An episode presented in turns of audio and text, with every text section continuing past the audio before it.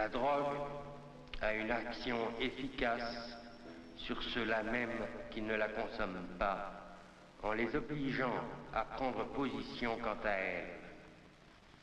Tout le monde est finalement agi par une passion que quelques-uns exercent, que beaucoup réprouvent et que la majorité de tout cela ignore.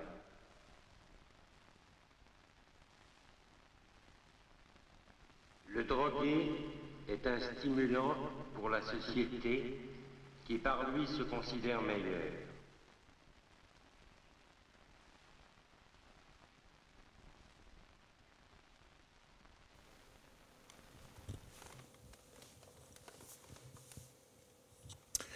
Bonsoir à toutes et à tous. Euh, merci d'avoir bravé et les éléments et les difficultés de transport pour être présente et présent ce soir à cette soirée entièrement consacrée à l'ouvrage de Cécile Gilbert, paru aux éditions Lafond dans la collection Bouquins, écrit stupéfiant. Alors, il n'y a pas que les écrits, il y a le livre qui est aussi stupéfiant, puisqu'il représente près de dix ans de recherche et couvre euh, toutes les substances possibles, ou quasiment, et en tout cas un, une quantité phénoménale d'auteurs de toutes catégories, comme il est dit sur la couverture, d'Homère à Will Self. Bonsoir Cécile Gilbert. Bonsoir François. Alors avant toute chose, et avant qu'on ouvre ces écrits stupéfiants et que vous nous présentiez euh, les deux invités que vous avez choisis pour vous accompagner ce soir, quelques mots sur ce qu'on vient de voir et sur ce qu'on vient d'entendre aussi. Le drogué est un stimulant pour la société, ça en surprendrait peut-être certains. Alors, on vient de voir un extrait de Mise au point, un, film de 34 minutes de Haute-Biton, qui était la campagne de euh, Gabriel Pomeran, ce poète euh, fondateur du lettrisme, et qui était opiomane, et qu'on voit là donc dans sa bibliothèque, et dont on entend la voix off. Euh, on peut dire que Gabriel Pomeran, donc né en 25, suicidé en 72, a aussi été l'auteur du D-Man, qui est un livre sur l'acide qu'il avait découvert aux États-Unis. Haute Biton, après, était la, compagne de, Jean-Pierre Calfon. Elle faisait partie de la bande de la Coupole. Euh, pour la petite histoire, elle est la mère de, Horatica, la comédienne. Mhm. Et euh, il paraît que Horatica, ne connaît pas son père et, aurait été conçu sous, LSD. Mmh, voilà. Bah. voilà. Bah, qui, est, précieux à savoir, donc, peut-être lui dire quand même surnommé l'archange Gabriel. Et en fait, bon, voilà, cette curiosité que nous devons à Aimon euh, voilà, est un peu à l'image de la soirée qu'on a voulu ce soir euh, sur des curiosités visuelles, textuelles. Des, oui, un petit cabinet de curiosité stupéfiant. Et donc, vous n'entendrez pas parler de William Burroughs, euh, vous n'entendrez pas à, peine, parler de Michaud, ni de Baudelaire, ni de Théophile Gautier, ni de, voilà, ni de Ernst Junger, ni de. Voilà, donc le, mot de cabinet de curiosité est effectivement le, bon, l'expression est la bonne, puisqu'il y aura une grande quantité ce soir d'éléments qui vont être à la fois diffusés, projetés, lus, évoqués, et qui sont tout extraits, bien sûr, de ces écrits stupéfiants. Donc vous pouvez nous présenter vos amis présents. Alors Simon Liberati, qu'on ne présente plus, romancier, qui, fait une certaine part au stupéfiant dans, son travail. Bon, euh, on le connaît pour, euh, pour toute une série de romans, euh, prix de Flore pour Hyper Justine 2009, prix euh, Femina pour Jane Mansfield en 2011, l'auteur d'Eva, l'auteur des Rameaux Noirs, l'auteur d'Occident, dont le narrateur s'appelle Alain Leroy, on en reparlera. on vous connaît aussi, François. moi, je suis là pour. producteur de, l'émission Mauvais Genre. taper du pied. Journaliste et écrivain. Et Aimant de l'étrange, euh, historien des religions, éditeur et collectionneur de curiosités euh, stupéfiantes que j'ai rencontrées à la fin, presque à la fin de mon travail. Et euh, ce travail qui serait qui serait pas celui qu'il est sans, sans l'aide d'Aimon et sans l'érudition d'Aimon. Alors justement, Aimon, vous nous parlerez tout à l'heure de, de, votre collection. Oui, puisque effectivement, vous, avez, vous nous avez permis, vous allez nous permettre de, de découvrir une foule de documents qui soient filmés ou d'images fixes qui sont tirées de votre collection. Vous êtes là surtout ce soir comme un, oui, une petite partie certes, mais pas la, pas la moindre, un éminent euh, collectionneur, Simon Liberati, donc euh, l'autre invité ce soir de, Cécile Gilbert. Alors, Cécile Gilbert, ses écrits stupéfiants, j'ai dit qu'il vous avait pris à peu près dix ans de, votre vie, mais ce qui a beaucoup marqué ses lecteurs, c'est l'introduction puisque euh, vous nous y racontez les raisons autobiographiques presque, personnelles, extrêmement personnelles, donc de l'existence de, ce livre. Euh, c'est un livre d'érudition, c'est un livre euh, de connaissances, mais c'est aussi un témoignage d'une pratique qui, qui, est la vôtre, qui a été la vôtre pendant près de 20 ans. Oui, en fait, quand j'ai, quand j'ai voulu faire ce livre, parce que ça, comblait vraiment un vide éditorial, j'ai toujours été surprise depuis euh, ma jeunesse que, qu'un tel livre n'existe pas, à vrai dire, puisque c'est un thème quand même évident. Il y a énormément d'auteurs euh, qui ont écrit sur la drogue, que ce soit euh, à partir d'une expérience personnelle ou de façon imaginaire. Enfin bon, c'est un thème qui couvre quand même plus de deux siècles de littérature.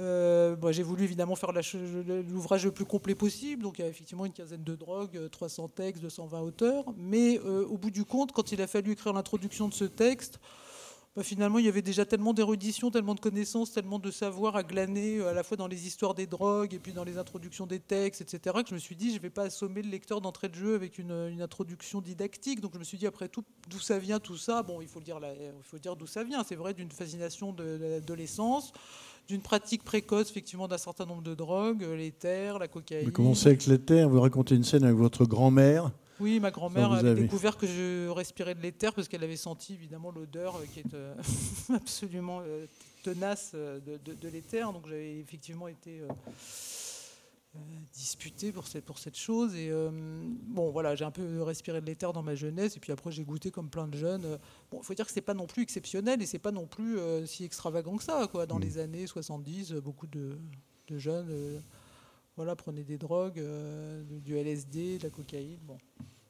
Donc j'ai voulu, effectivement, je pensais que c'était, bien d'écrire ça. Et puis ça me permettait aussi d'avouer que j'avais pas goûté à certaines drogues qui me fascinaient, comme la mescaline ou l'opium.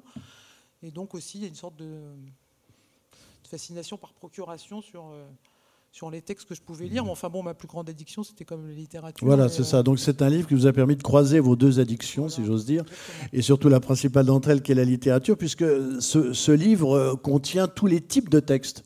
Euh, il y a aussi bien des reportages euh, un peu à scandale, il y a des poèmes, il y a des, fragments de romanesques, des autobiographies, il y a des confessions. C'est véritablement une sorte de... C'est la littérature à la lumière de la drogue, on peut le dire et eh oui, il y a tous les genres en fait. C'est ça aussi qui m'a surprise parce que euh, au début, je pensais qu'il y avait juste des, confessions autobiographiques, des poèmes, bon, des récits d'expérience. Et en fait, il y, a, beaucoup plus que ça. évidemment, les auteurs en parlent dans leurs lettres, ils en parlent dans leurs journaux intimes, ils, en, ils inventent des choses. Il y en a certains qui n'ont jamais pris de drogue et qui ont écrit euh, des choses imaginaires. Il y en a qui ont pris énormément de drogue et qui n'ont jamais écrit sur la drogue. Enfin, vous voyez, il y a tous les cas de figure. Et je trouve que, bon, on en reparlera quand on parlera peut-être de la classification. Euh, voilà, on va en parler dans, quelques plus minutes. Tard, mais c'est vrai que cette question des genres est intéressante.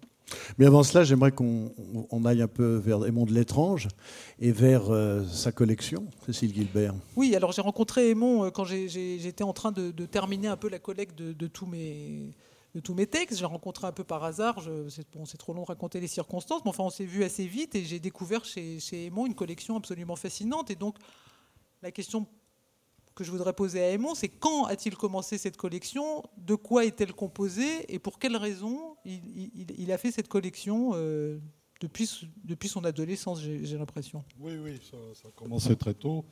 Euh, je me suis d'abord intéressé, euh, j'ai toujours été bibliophile depuis très, très jeune. Je me suis d'abord intéressé à l'occultisme.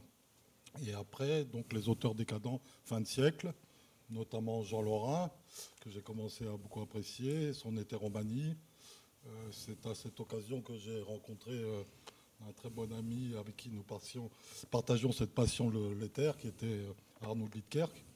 Arnaud Lidkerk, pour les gens qui s'intéressent un peu à l'histoire des drogues, est l'auteur d'une grande thèse sur la belle époque de l'opium, qui est un livre un peu culte et phare. plusieurs de mes images de ma collection figurent dans son, dans son livre. Donc toute notre jeunesse, on l'a passé à écumer les libraires, à, essayer de trouver des, choses sur ce domaine. Ce domaine. Alors ensuite, euh, je me suis intéressé donc aux auteurs décadents, l'éther, et puis j'ai élargi aux autres drogues. Parlez bien dans le micro, il ne vous en voudra pas. Dans les autres drogues, euh, surtout support à voir, c'était uniquement les livres. Donc après, ça a été les revues, les cartes postales. Je me suis aperçu que le domaine était d'une richesse insoupçonnée. Donc il y avait des revues, des cartes postales, des partitions de chansons réalistes des années 30. Et puis, donc, on trouvait dans les années 70, 90 très, assez facilement beaucoup de choses. Et puis, tout d'un coup, je me suis rendu compte que les, les prix augmentaient beaucoup, que les documents se raréfiaient. Donc, un jour, j'ai posé la question à, un libraire en disant mais qu'est-ce qui se passe? Pourquoi on ne trouve plus rien? Il y a, bah, a quelqu'un d'autre qui achète tout sur les drogues. On voit bien un rival, un Voilà, rival secret. un rival. Bon, bah, je me suis dit, bon, Concurrent. voilà, il fallait que ça arrive. Les prix avaient beaucoup augmenté. Et un jour, dans un salon de bibliophilie, euh, je pose la question rituelle que je posais euh, avez-vous des, des choses sur les drogues? Et euh, bah, la réponse était négative. Et puis, je, je m'apprêtais à partir. Et puis, quelqu'un s'approche et dit avez-vous quelque chose sur les drogues? Je me retourne et je dis Bah, c'est bizarre, je viens de poser la même question il y a deux minutes. Et alors, euh, voilà, c'est comme ça que j'ai fait la rencontre de Julio Santo Domingo, mon plus, mon plus acharné rival dans ce domaine. Et nous sommes devenus très, très amis. Alors, ce qu'il faut Et- dire, c'est que Julio San- Santo Domingo, il a, il a racheté la, la plus grande. Oui, de- j'allais- en Ah, parler. voilà. Et donc, euh, Julio, donc, on a passé. euh, il a, je l'ai accompagné d'abord en Californie, où il a acheté la bibliothèque, la Ludlow Library, qui a été rassemblée par deux libraires, un Californien, de California, un Los Angeles et, et celui de San Francisco, qui était Michael Horowitz, qui était le secrétaire et l'archiviste de Timothy Leary. Oui, donc, et euh, ils avaient eu la bonne idée de rassembler toutes ces drogues, tous ces livres sur les drogues. Et bon, il a acheté tout d'un coup, comme ça, voilà. Voilà. il n'y a plus- de rival possible. Ouais. donc, il a fait un gros chèque. Et puis, après, donc, il habitait Genève. Et tous les mois, je passais une semaine chez lui à l'aider à, à classer euh, tous ses livres. Et euh, voilà, et il est mort il y, a, il y a 10 ans. Et il a laissé à peu près 150 000 ouvrages et documents et objets. Euh, donc, la plus grosse collection au monde sur les drogues que ses enfants ont donné en, à Harvard. Donc on va découvrir, nous, ce soir, eh bien, la collection Aimons de l'étrange, en tout cas, certaines de ses pièces les plus intéressantes. Vous êtes collectionneur, Simon Liberati? Non. Non, je C'est vrai? collectionne pas. Enfin, j'achète des livres, mais je, je collectionne pas. J'ai pas de, j'ai pas de d'ordre. Donc je- j'empile, mais euh, voilà. J'accumule plutôt. Je suis pas collectionneur, mais j'ai connu un peu aussi euh, Santo Domingo, qui était un homme charmant, qui avait un beau t-shirt. la fois que je l'ai vu.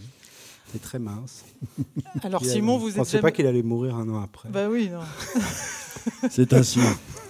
Simon, vous vous êtes jamais caché d'avoir pris de la drogue. Vous en parlez dans vos livres, euh, dans Anthologie des apparitions. On y reviendra tout à l'heure sur l'héroïne. Dans Nada existe, on y reviendra tout à l'heure sur la cocaïne. Et euh, je, parlais d'Occident parce que Alain Leroy est le narrateur d'Occident et c'est évidemment le nom du personnage du feu follet de Drieu Rochelle. J'ai lu que vous aviez écrit. euh, J'ai cessé de me droguer un an après mon mariage et je le regrette souvent. Alors c'est quoi? C'est le fait d'arrêter la drogue ou le mariage que vous regrettez? Non, non, bah non. euh, je dis pas que je regrette mon mariage. Je Ah dis bon? je, je regrette de, de plus me droguer. Ouais.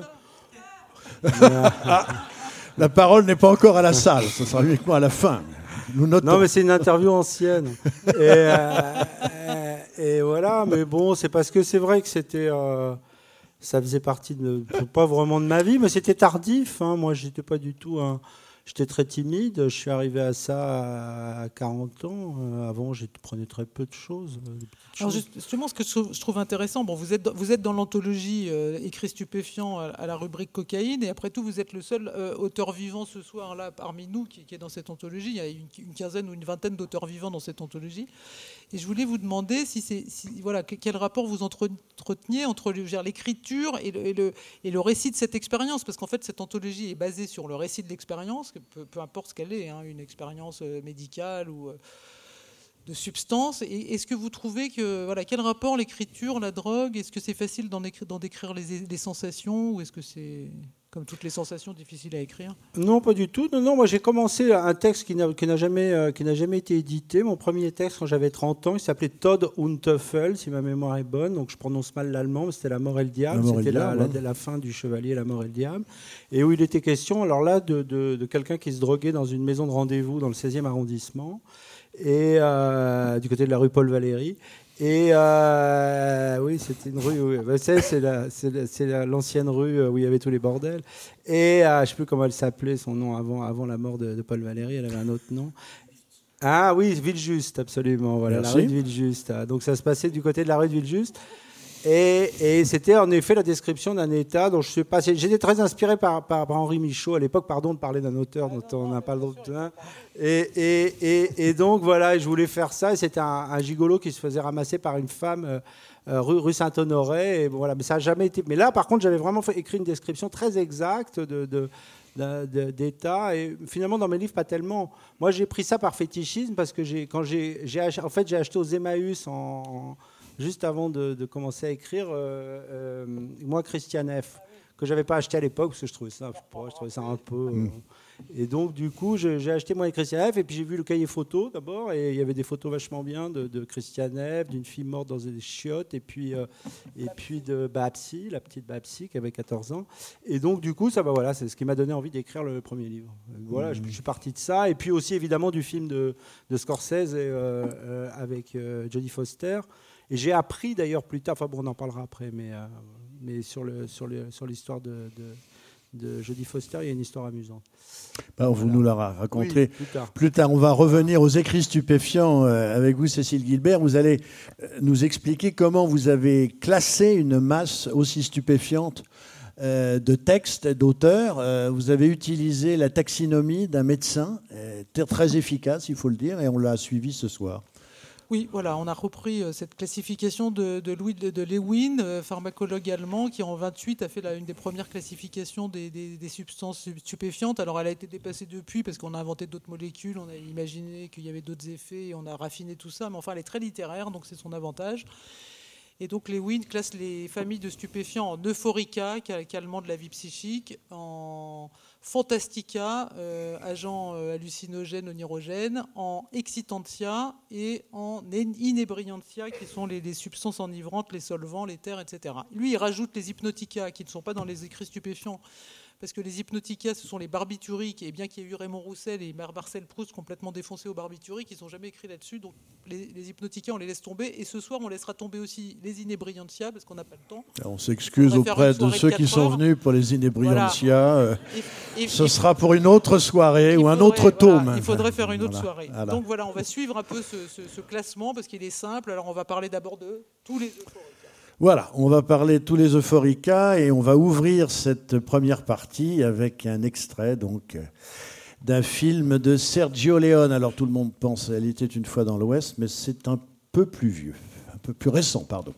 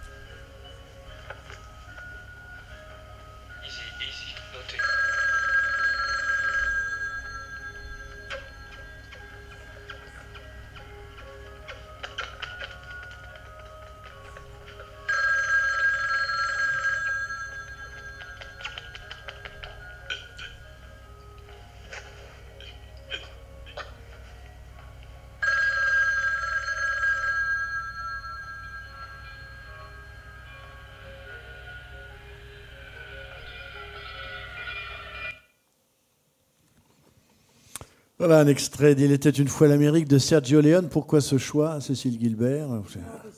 En ouverture des Euphorica.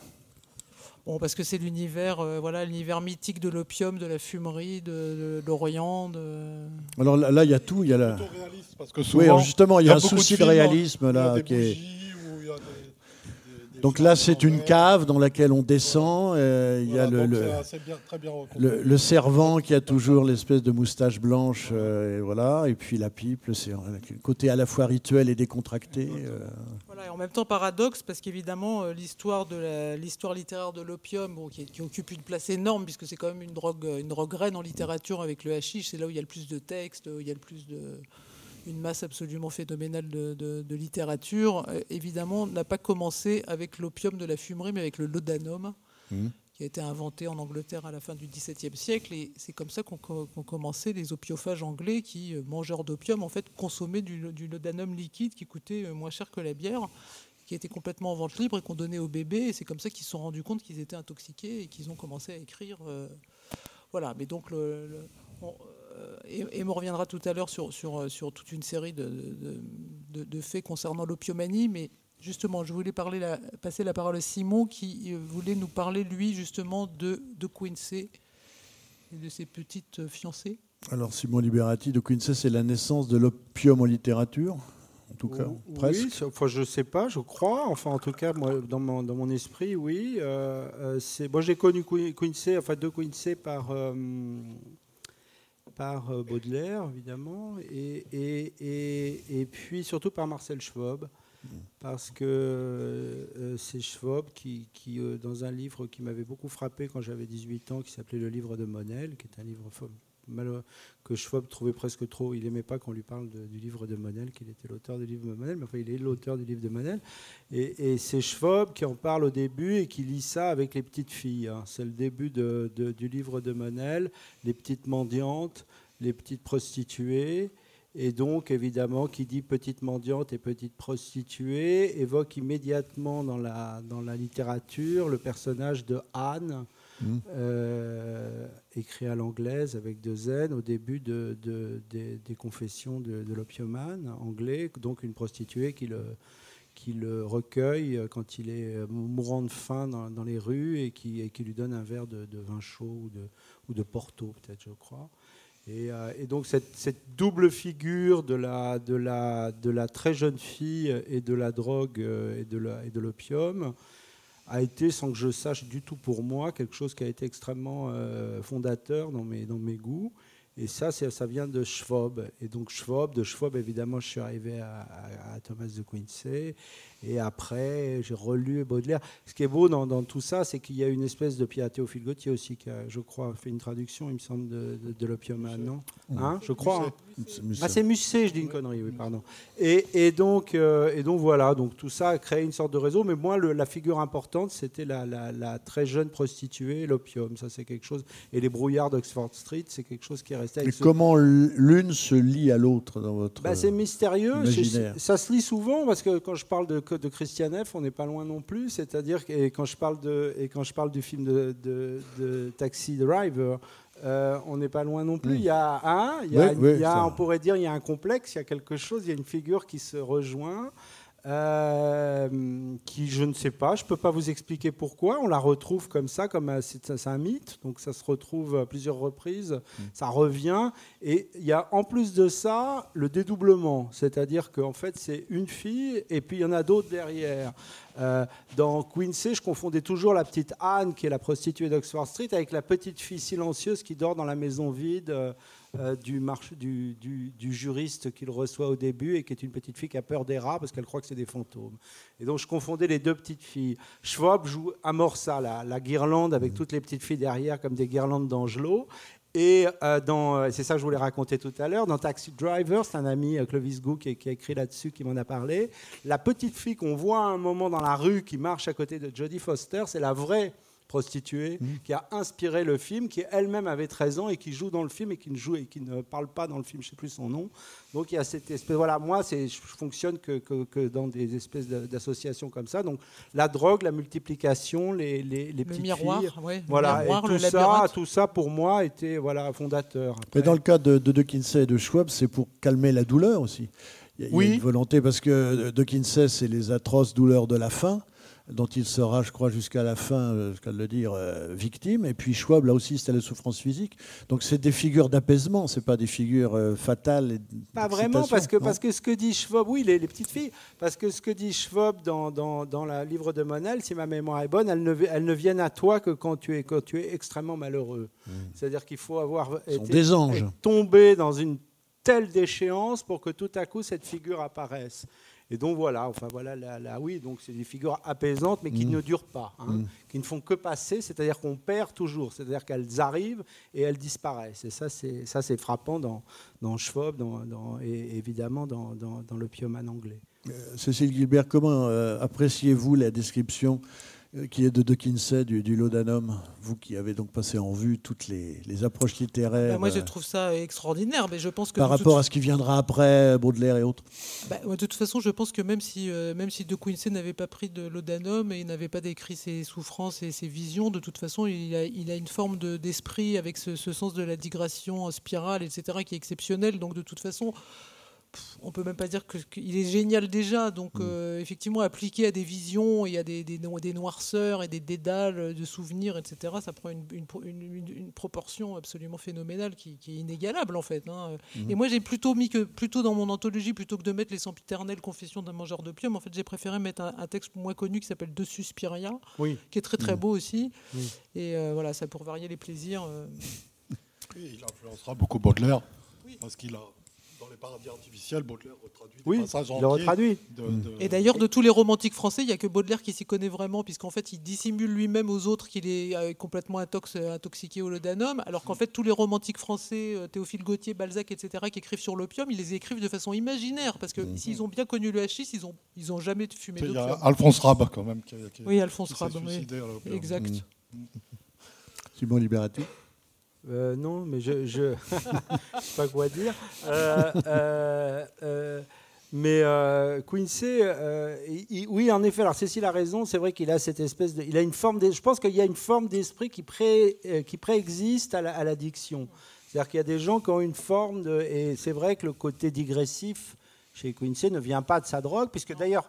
Quand il écrit la première version, si ma mémoire est bonne, de, de- de- du mangeur d'opium, elle est plus sèche.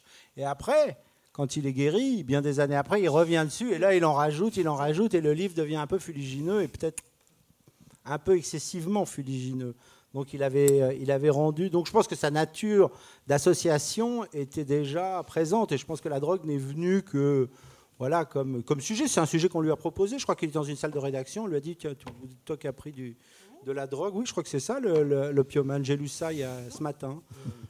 Oui, dans une, préf- dans une préface de chez Aubier en, Bon. en 1947, il disait ça.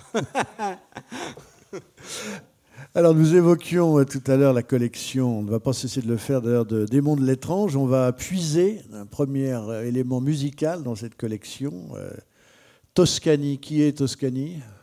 Ah, Voilà, ça fait... complètement inconnu, chanteur réaliste, ténor. Si quelqu'un connaît Toscani, prière de nous apporter de précis. En tout cas, Cécile Gilbert, on sait de lui qu'en 1933, il, est- il a gravé euh, une chanson sur l'opium qui s'appelait bien évidemment Fumée d'amour.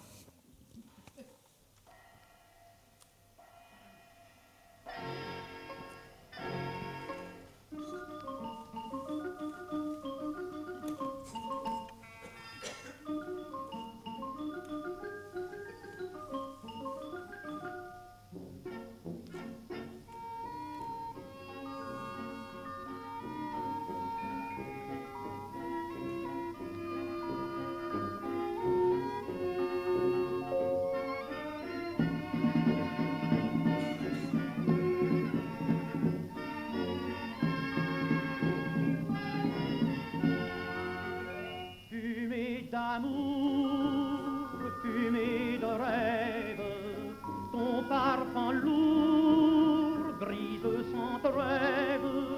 Le songe à quand tu t'élèves, tu fumée d'amour, tu fumée d'amour. Au pays des tours de force laine, des oiseaux de paradis, les mousses au parfum de verveine fument les yeux alourdis. Avec les volutes tendrement monte un chant prenant, fumée d'amour, fumée troublante, divin séjour, vision ardente, rêve trop court, tu nous enchantes, fumée d'amour, d'amour. Bel étranger qui, loin de ta belle, tu es torturé du désir. Sur la natte, l'opium t'appelle, près de moi, viens t'endormir. Étreint par le collier de mes bras, tu la reverras, fumée d'amour, fumée perverse, au cœur toujours, l'oubli que tu verses, le rêve à court tu nous perces, fumée d'amour, fumée d'amour. Voilà, Fumée d'amour, fumée perverse, 1933, Ça donne Toscani. envie, euh, ça a l'air de vous réjouir, Raymond de l'étrange. On va un peu désannoncer euh, cette chanson sublime. Là, c'est, là, c'est la, c'est la, la mythologie exotique de l'opium à mort, si j'ose dire, puisqu'il y a la musique déjà, euh, bon, et puis alors tout y est, la perversité, le raffinement, Les congailles voluptueuses. la- voilà, donc c'est, c'est 1933, c'est une époque riche pour cette, euh, ce type de, de, de fantasme euh, Tout exotique. Mais alors, euh, donc l'opium fumé, donc on a parlé tout à l'heure de Quincy, donc le laudanum. L'opium fumé naît finalement à la belle époque avec la colonisation de l'Indochine. Il ne faut pas oublier qu'on crée en 1880 une régie de l'opium qui contribue pas moins à 25% du budget total de l'Indochine. Donc ça rapportait 25% du budget, ce que l'État dépensait en français pour l'Indochine venait de 25% de l'opium, ce qui n'est pas négligeable bien sûr. Non. Euh, donc, euh, il est- ça a suscité plein- beaucoup d'écrivains qui ont utilisé l'opium comme euh, chose décorative, sans la- jamais l'avoir essayé, pour y introduire des éléments érotiques, la, la voluptueuse congaille, etc. Mais il y a eu des véritables écrivains opiomanes coloniaux. Euh, un des meilleurs, c'est Jules Boissière, Albert de Pouvourville, qui a été un théoricien de l'opium. Et puis, la- l'opiomanie s'est développée dans les domaines de la marine, les officiers de marine. Donc, parmi les écrivains euh, officiers de marine, euh, les plus connus, c'est Pierre Loti, bien sûr. Et, et Pierre Farr. est opiomane. Il a, il a, il l'a essayé plusieurs fois et dans le, euh, il décrit, il a participé, il n'a pas participé, mais il a été le témoin du sac du palais d'été et il y a tout un chapitre euh, là-dessus dans les derniers jours de Pékin où il y a une très belle scène de fumerie.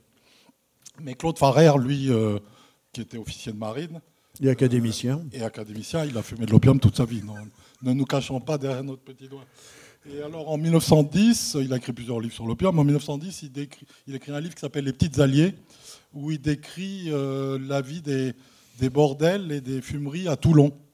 Et pourquoi Toulon? Parce que c'était un port d'officiers de marine et tous les ports, euh, notamment Toulon, avaient des fumeries.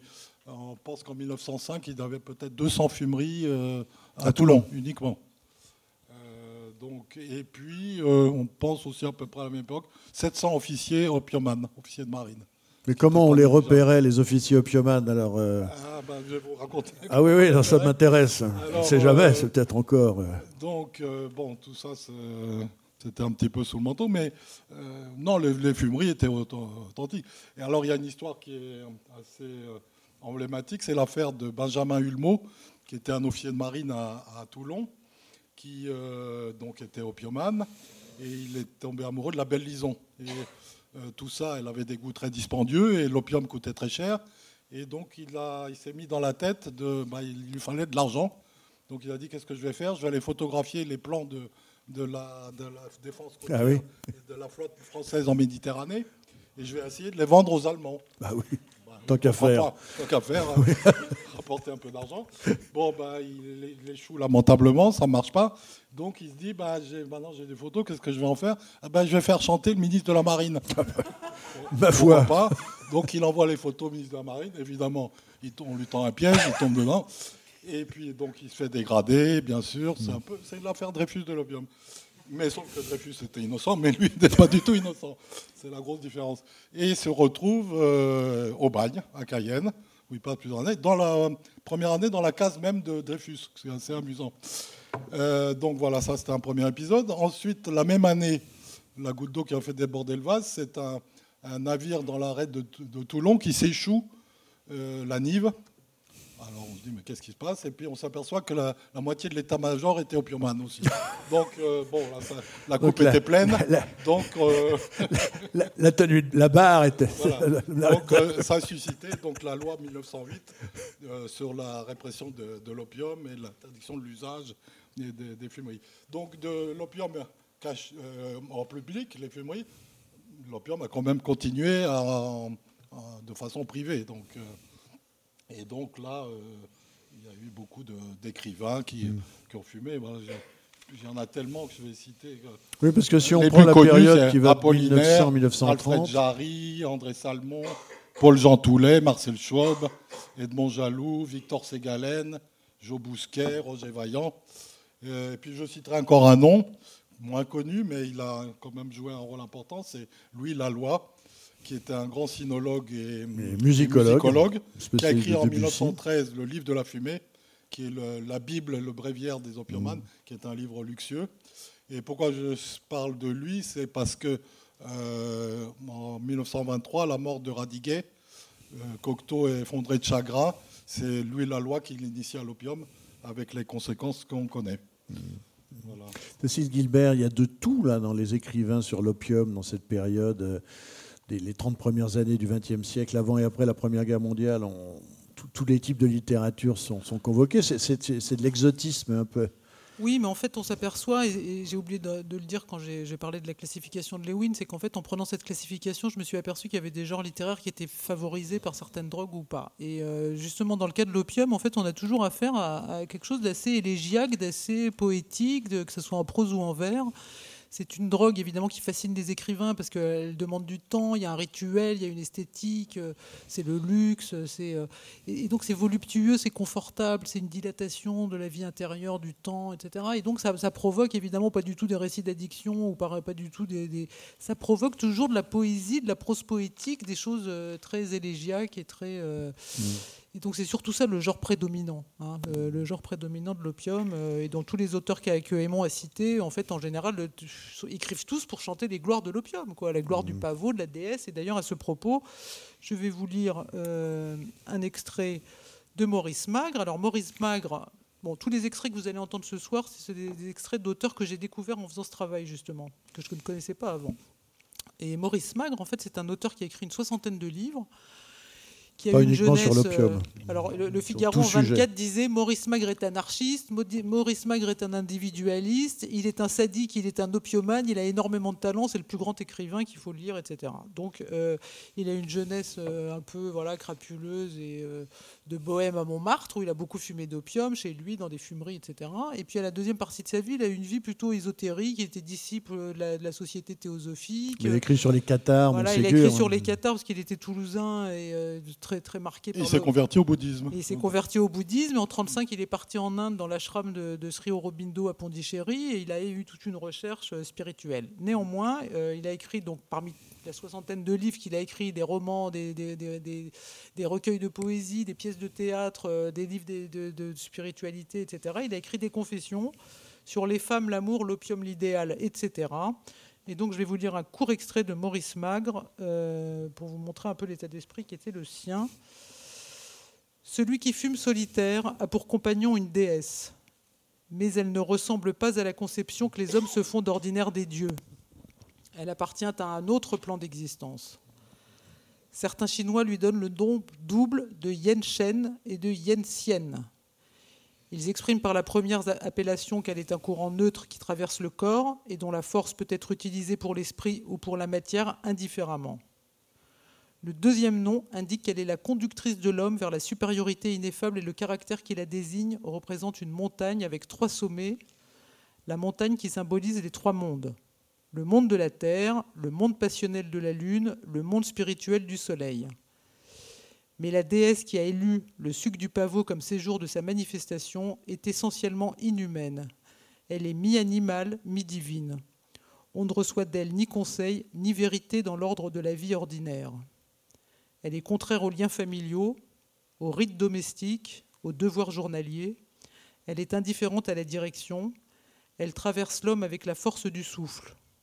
Elle peut le ramener à la bête ou le faire participer à la vie supérieure de l'esprit.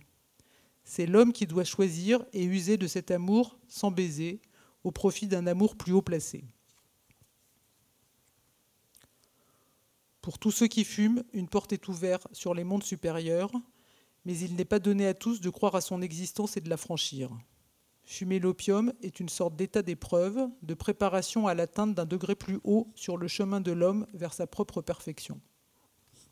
C'est une forme d'assesse de l'opium aussi, c'est pas juste euh, fumer Oui, justement, et là- sombrer dans l'hédonisme. euh. Là, là on, est, on est bien au-delà, je dirais, et de l'exotisme et de la pure délectation sensuelle. Là, il y a une vertu initiatique, il y avait quelque chose de.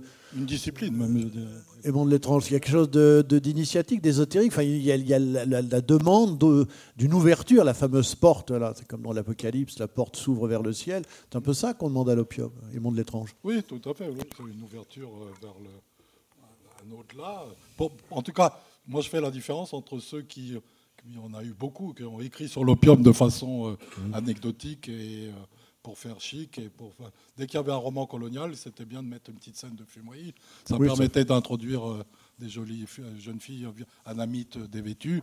Donc voilà. Mais les, les vrais, ceux qui, qui ont consommé l'opium, les vrais écrivains, effectivement, ils ont des, exprimé une sorte de philosophie d'ascèse de l'opium. Et, et ils le maîtrisaient, ils, euh, euh, c'était une vraie discipline. Il Simon Liberati Je suis pas très sur la, mépris- euh, la maîtrise, euh, mais euh, parce que je pense que c'est. euh, Enfin, je sais pas. D'abord, Si on pas- veut pas être accroché. Oui, oui, mais parce que par- exemple, on parlait de Quincy tout à l'heure, il, il parle lui énormément au contraire de tous les, les ravages, de, de ce que ça lui a apporté. Je pense qu'il y a un plaisir masochiste dans la destruction et le ravage.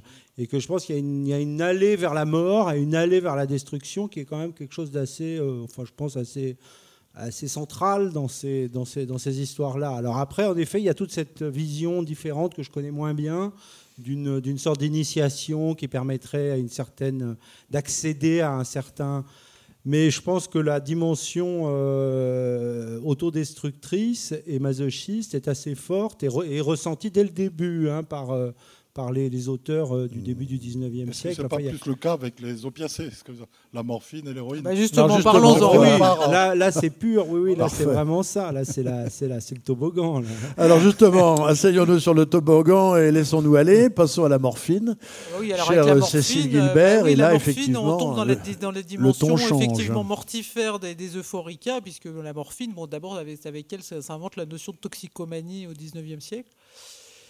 Et surtout, la morphine, euh, par l'invention de la seringue de Pravaz, euh, va, commencer à exercer ses ravages. Alors, littérairement parlant, bon, ça va donner euh, toute une littérature fin de siècle, de la morphinée, de, la décadence, de, la, coagulation de tous les vices, en général sous des figures féminines.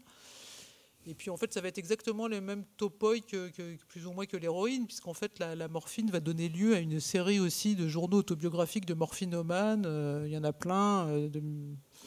Comte d'Almont, très mauvais. euh, Bulgakov, euh, transposé en roman, excellent. euh, Mireille fa- fabuleux. euh, et, beaucoup d'autres. Et Gezaksat, dont on parlera tout à l'heure. Ben justement, maintenant, on, on serait, le moment est venu peut-être de lire. Alors voilà, Gezaksat. C'est une présentons, figure, voilà, un auteur, euh, figure assez fascinante que j'ai découvert en, en faisant ce, ce livre. Donc euh, Gezaksat, c'est un, c'est un psychiatre neurologue hongrois hein, qui est né en 1887 et qui est mort en 1919 et qui avait tous les dons. C'est un homme qui avait tous les dons. Il était très intelligent, il s'intéressait à la psychanalyse, il était musicologue, euh, il était compositeur, il était dessinateur, il était écrivain, il était peintre, il avait une, ambition phénoménale, il était ultra doué. Mais malheureusement, il était morphinomane, il avait euh, pris de la morphine au moment où il a eu la tuberculose. Et en fait, ça a complètement détruit sa vie. Et euh, c'était quelqu'un d'ultra mégalomane, complètement paranoïaque, assez fou, qui me fait beaucoup penser à Vitkiewicz sur le plan euh, à la fois je touchais tout et en même temps euh, je suis fou. il était aussi érotomane, graphomane, bon bref, un type assez peu recommandable. Il a une mort absolument atroce, shakespearienne, puisqu'en 1919 il a tué sa femme sous les yeux de sa petite fille et il a voulu se, trancher les veines, sauf, que ça n'a pas marché. On l'a sauvé, on l'a réhospitalisé. Il est sorti de l'hôpital. Il est allé pour euh, fuir euh, la guerre en 19 et aller vers du côté de la Yougoslavie, ce qui n'était pas encore la Yougoslavie. Et euh, là, il, est, tombé devant des lignes ennemies qui n'ont pas voulu lui laisser passer la frontière. Il a supplié les, les soldats qu'on lui tire dessus. Ils n'ont pas voulu lui tirer dessus, donc il a avalé une surdose de morphine et il est mort. Son journal n'a été publié qu'en 1989 en Hongrie. Ça a été hyper controversé comme journal. C'est un journal qu'il a tenu dans les années 12-13, où il raconte avec des signes cabalistiques qui sont les coïts qu'il fait avec sa femme en même temps que ses prises de morphine. Enfin, c'est un texte tout à fait démentiel. Et donc, vous allez nous en lire un extrait, cher François. Voilà. Nous sommes le 31 janvier 1913. L'un après l'autre, je fais le compte des échecs sanglants que j'ai subis dans mes batailles contre moi-même. La chance ne semble toujours pas me sourire. La semaine a plutôt bien commencé avec des doses quotidiennes de 0,44 et de 0,046 que j'ai réparties en trois ou quatre prises. Mais hier et aujourd'hui, je suis à nouveau tombé dans l'épouvantable circulus viciosus, qui est la source des remords les plus inavouables.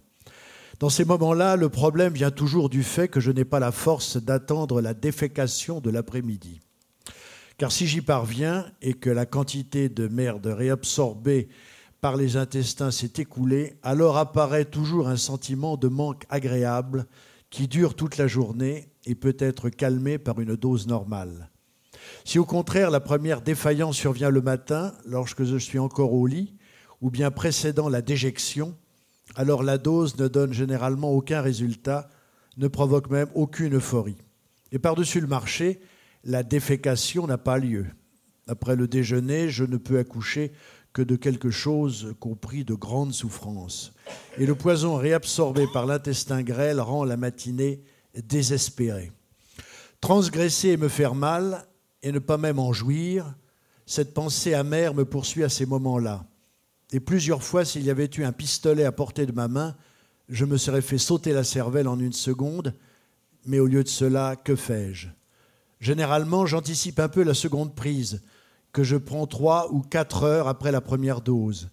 Et cela me procure généralement une euphorie qui dure 20 ou 30 minutes, après quoi on revient à l'état le plus pitoyable, le plus misérable, au cours duquel, premièrement, toute action, toute industrie, toute application, tout travail des hommes apparaît risible et haïssable. Deuxièmement, tout discours est ennuyeux et stupide. Troisièmement, tout projet est irréalisable et terrifiant. Et quatrièmement, tout ce qui est grand, beau et noble est inaccessible et vain. Voilà. Chère Cécile, dites, nous en plus sur. les, opiacés constipent. Hein, oui, non, de, fait, de fait, il semblerait que non, mais voilà, mais ce qui est intéressant, c'est que tous les journaux de morphinomanes sont extrêmement obsessionnels, à la fois sur euh, l'auto-analyse, les doses qu'il faut prendre, pas prendre, comment s'en sevrer, ne, pas arriver à s'en sevrer. c'est toujours des, textes qui sont assez poignants, en fait. Mmh. Alors, à propos de morphine, mon cher Raymond, on aimerait bien que vous nous montriez quelques images de votre collection et que vous nous en commentiez quelques-unes.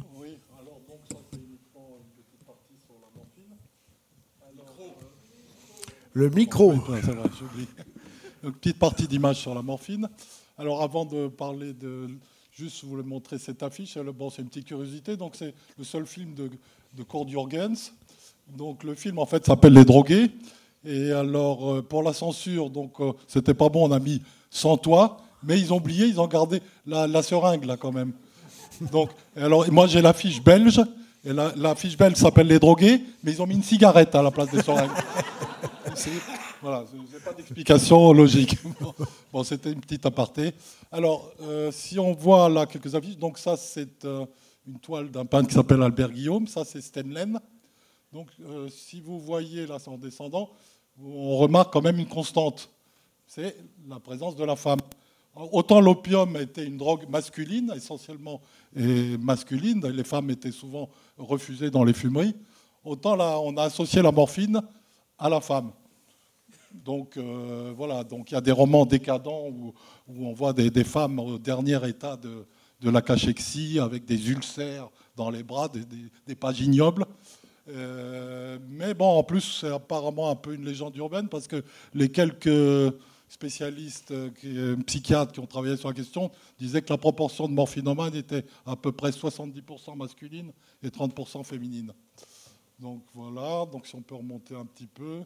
Donc euh, voilà, donc la, la morphine, vice et passion des morphinomanes, une belle couverture de Manuel Orasi, les voluptés de la morphine. Euh, voilà. Donc là, quelque chose d'intéressant, c'est le l'attirail de la morphinomane. Alors, euh, donc, euh, de la femme morphinomane. Alors, les femmes très aisées avaient des attirails en or, avec des aiguilles serties de perles de, de diamants, donc euh, qu'on sortait comme ça en, douce. Euh, là, il y a aussi des partitions de chansons.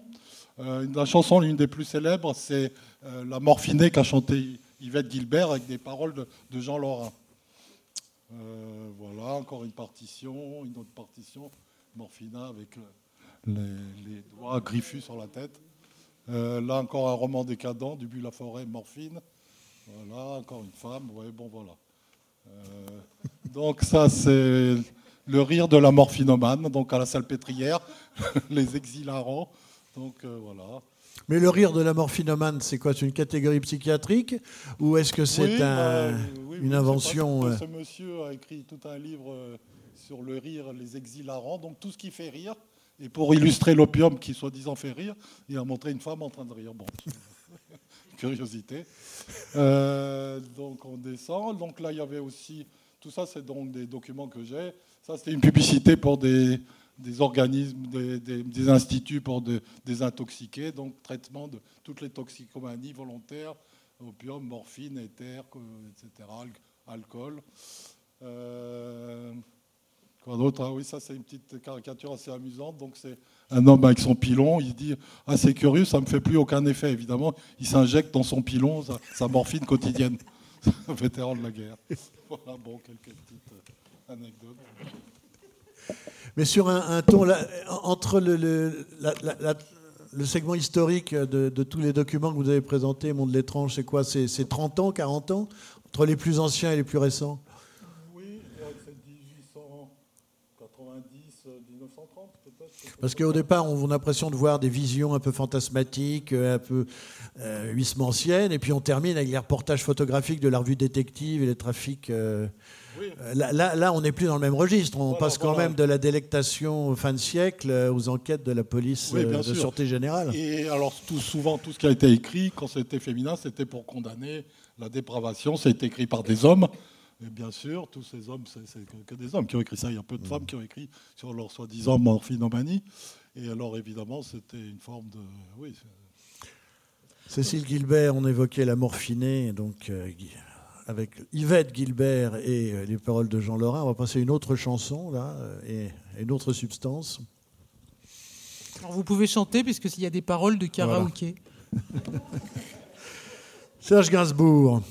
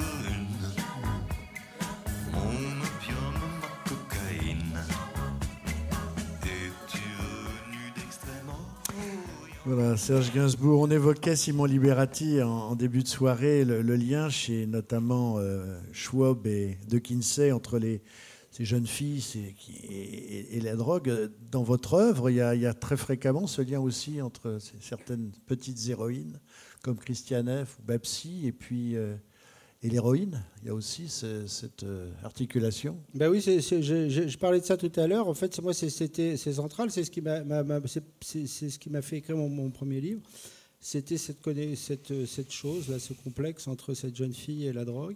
Et, euh, euh, et c'est vrai que Christiane F., qui a été un, livre moi, je n'avais pas acheté à l'époque, parce que bon, c'était- j'étais un peu prétentieux, je devais avoir 20 ans, je lisais que des livres un peu sérieux. Donc Christiane F., c'était un truc un peu genre... Best-seller. euh, Ouais, et puis surtout c'était bon, voilà, oui, il n'y avait pas cette, euh, il y avait pas encore, enfin, on pouvait pas faire les deux en même temps, quoi, lire un peu ça. Et puis je l'ai trouvé aux Emmaüs, euh, à la grande paroisse. on trouve tout aux Emmaüs. Ouais. Et je l'ai racheté même plusieurs fois. Il était souvent aux Emmaüs. Et il y avait le cahier, il y avait le cahier photo. Et, c'est vrai que le cahier photo, tout à coup, alors Babsi, on en parle depuis tout à l'heure. Babsi, c'est juste, en fait, c'est le, le double noir de, Christiane, donc il s'en sort à la fin du livre, euh, puisqu'elle se, soigne. Et même, elle a fait la couverture encore d'un Stern, ou je sais plus, d'un journal allemand, il n'y a pas tellement longtemps. Elle a changé, mais enfin, elle est vivante. Et, mais Babsi était plus belle, enfin plus, euh, plus touchante que, Christiane. Et donc j'ai évidemment été absolument fasciné par elle. Et comme à l'époque, encore une fois, je, venais de revoir le Taxi Driver et tout ça, il y a eu quelque chose sur elle. J'ai fait une fixation comme ça sur, sur elle. Moi, je travaille beaucoup à partir de photos et de et de et de et j'écoute quoi les, les, les choses qui me sont dictées comme ça. Et j'ai vraiment eu le sentiment qu'il fallait que je parle d'elle. Et donc je l'ai mis dans le, le premier livre que j'ai écrit. Et d'ailleurs, je l'ai mis sur la couverture. traite de poche. quoi qui est, euh, Bah, c'est l'histoire de, de jeunes filles qui se perdent dans la, dans la nuit euh, à Paris à la fin des années 70. Et euh, ça n'a pas à voir directement avec, euh, avec, euh, avec Berlin, avec le, le- baby tapin, comme on disait, de la, de la station Zoo. Mais voilà, ça a à voir un peu avec la, jeunesse, la drogue, très, jeune, très grande jeunesse. Et, et, et- ça a été voilà tout à fait un détonateur. Et je pensais, et j'avais oublié, vous savez, le plus merveilleux, c'est ce qu'on oublie. Et donc, quand j'avais oublié, moi, le livre de Monel que j'avais que j'avais commencé, je ne sais même pas si je l'avais fini d'ailleurs, parce que d'après ça m'a ennuyé, parce qu'après il y avait un ton un peu genre euh, nourriture terrestre, enfin genre Ah oui. d'enseignement, tout ça, ça m'emmerde. Mais par contre, le début euh, sur la petite, euh, sur la petite euh, Anne, et sur donc la petite, en fait, la petite amie de Schwab, qui je crois est morte, qui était couturière, hein, comme on disait, et qui est morte en, à 24 ans. Et je crois que c'est Jules Renard qui en parle dans son journal, il me semble me souvenir. Il y a des choses sur l'amour. Il, lui cousait des poupées pendant quand il allait dans les réunions de rédaction pour écrire dans la presse. Et il arrivait avec, ses, avec des petites choses et il cousait des poupées pour, euh, pour, euh, pour Monel, enfin pour, euh, pour la vraie Monel. Et donc voilà, tout ça, voilà, c'est ce qui m'a, c'est ce qui m'a donné envie d'écrire. En fait, d'écrire vraiment, c'est ce qui m'a vraiment donné envie d'écrire. C'est pas juste une figure qui a apparu comme ça.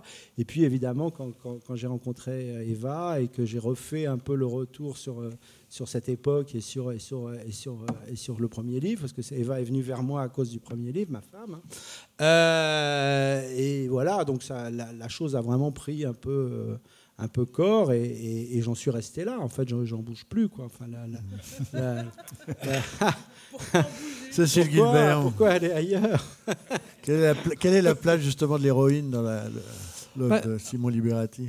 Ah bah, Qui figure dans l'anthologie. bah, bah, Anthologie des apparitions, c'est un très beau livre et c'est son premier livre, publié en 2004. hein, si je... De- Non. 2004 Oui, t'as raison. 2004. Oui, ça. Oui, j'ai raison. Oui, oui, t'as raison, c'est 2004.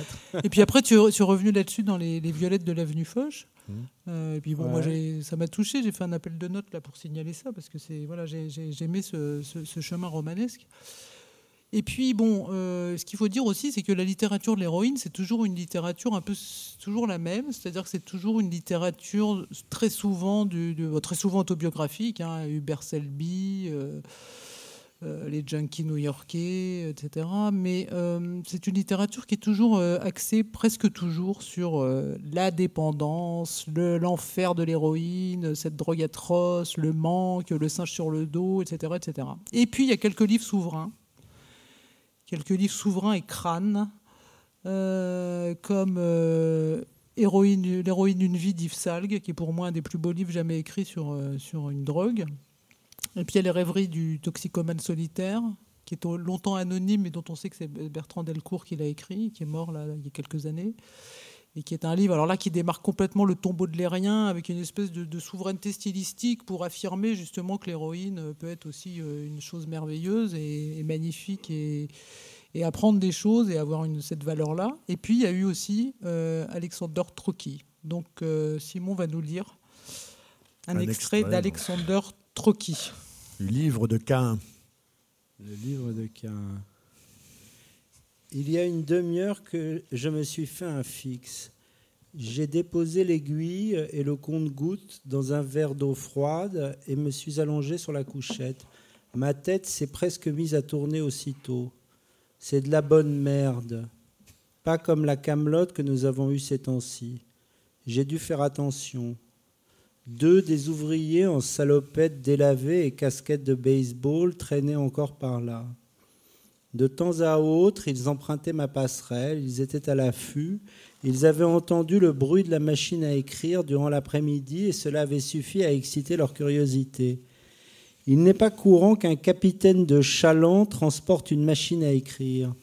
Ils se sont attardés quelque temps à bavarder juste devant la cabine, puis, peu avant cinq heures, je les ai entendus remonter sur le quai et s'éloigner. Étendu sur la couchette, attentif au silence subit qui s'est fait sur le canal, j'entends le bourdonnement d'une mouche et remarque qu'elle s'escrime sur le cadavre desséché d'une seconde mouche à demi encastrée dans la planche de la paroi. Cela m'intrigue, puis mon attention s'en écarte. Quelques minutes se sont écoulées. Je l'entends bourdonner de nouveau et constate qu'elle est toujours à sa tâche, quelle qu'elle soit, posée sur les pattes rigides et saillantes du cadavre. Les pattes s'élèvent de la tache noire comme une minuscule poussée de cils. La mouche vivante s'affaire. Je me demande si c'est du sang qu'elle veut, s'il arrive que les mouches, comme les loups ou les rats, se nourrissent de leur propre espèce. Caïn a ses oraisons, Narcisse a son miroir. L'esprit sous héroïne se soustrait comme à l'ordinaire à la perception. On n'est conscient que du contenu. Mais toute cette façon de poser la question, de séparer l'esprit de ce dont il est conscient, est stérile. Ce n'est pas non plus que les objets de la perception soient gênants de manière électrique, comme ils le sont sous mescaline ou sous acide lysergique, ni que les choses vous frappent avec plus d'intensité ou de façon plus merveilleuse ou plus détaillée, comme je l'ai éprouvé quelquefois sous marijuana. C'est que la perception se tourne vers l'intérieur, les paupières tombent, le sang est conscient de lui-même, lente phosphorescence dans toute la structure de chair, de nerfs et d'os. C'est que l'organisme a le sentiment d'être intact, indestructible et par-dessus tout inviolable. Pour l'attitude née de cette sensation d'in- d'inviolabilité, certains Américains ont employé le mot cool. C'est le soir maintenant, la température a baissé, les objets commencent à se confondre dans la faible lumière de la cabine. Dans quelques instants, je me lèverai et allumerai mes lampes à pétrole. Qu'est-ce que je fous ici? À certains instants, je me surprends à considérer toute ma vie comme menant à l'instant présent, le présent étant tout ce que j'ai à affirmer. Parler du passé ou penser à l'avenir manque quelque peu de dignité. Je ne me préoccupe pas sérieusement de la question de si je suis ici et maintenant, étendu sur ma couchette et sous l'influence de l'héroïne, inviolable.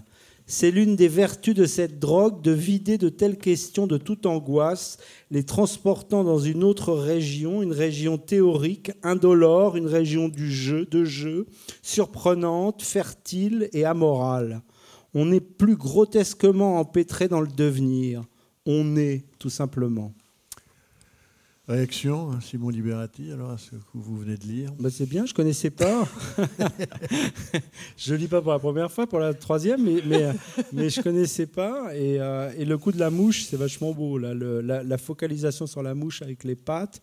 Et puis il y a une chose qui me fait penser à Schwab beaucoup, c'est le, c'est l'instant. Et ça, je pense que ça doit être un truc qui a, qui a lien avec, euh, avec ce- ce- toutes ces substances euh, dé- dérivées de l'opium. Le, le- il dit la même chose dans Monel sur l'instant, etc.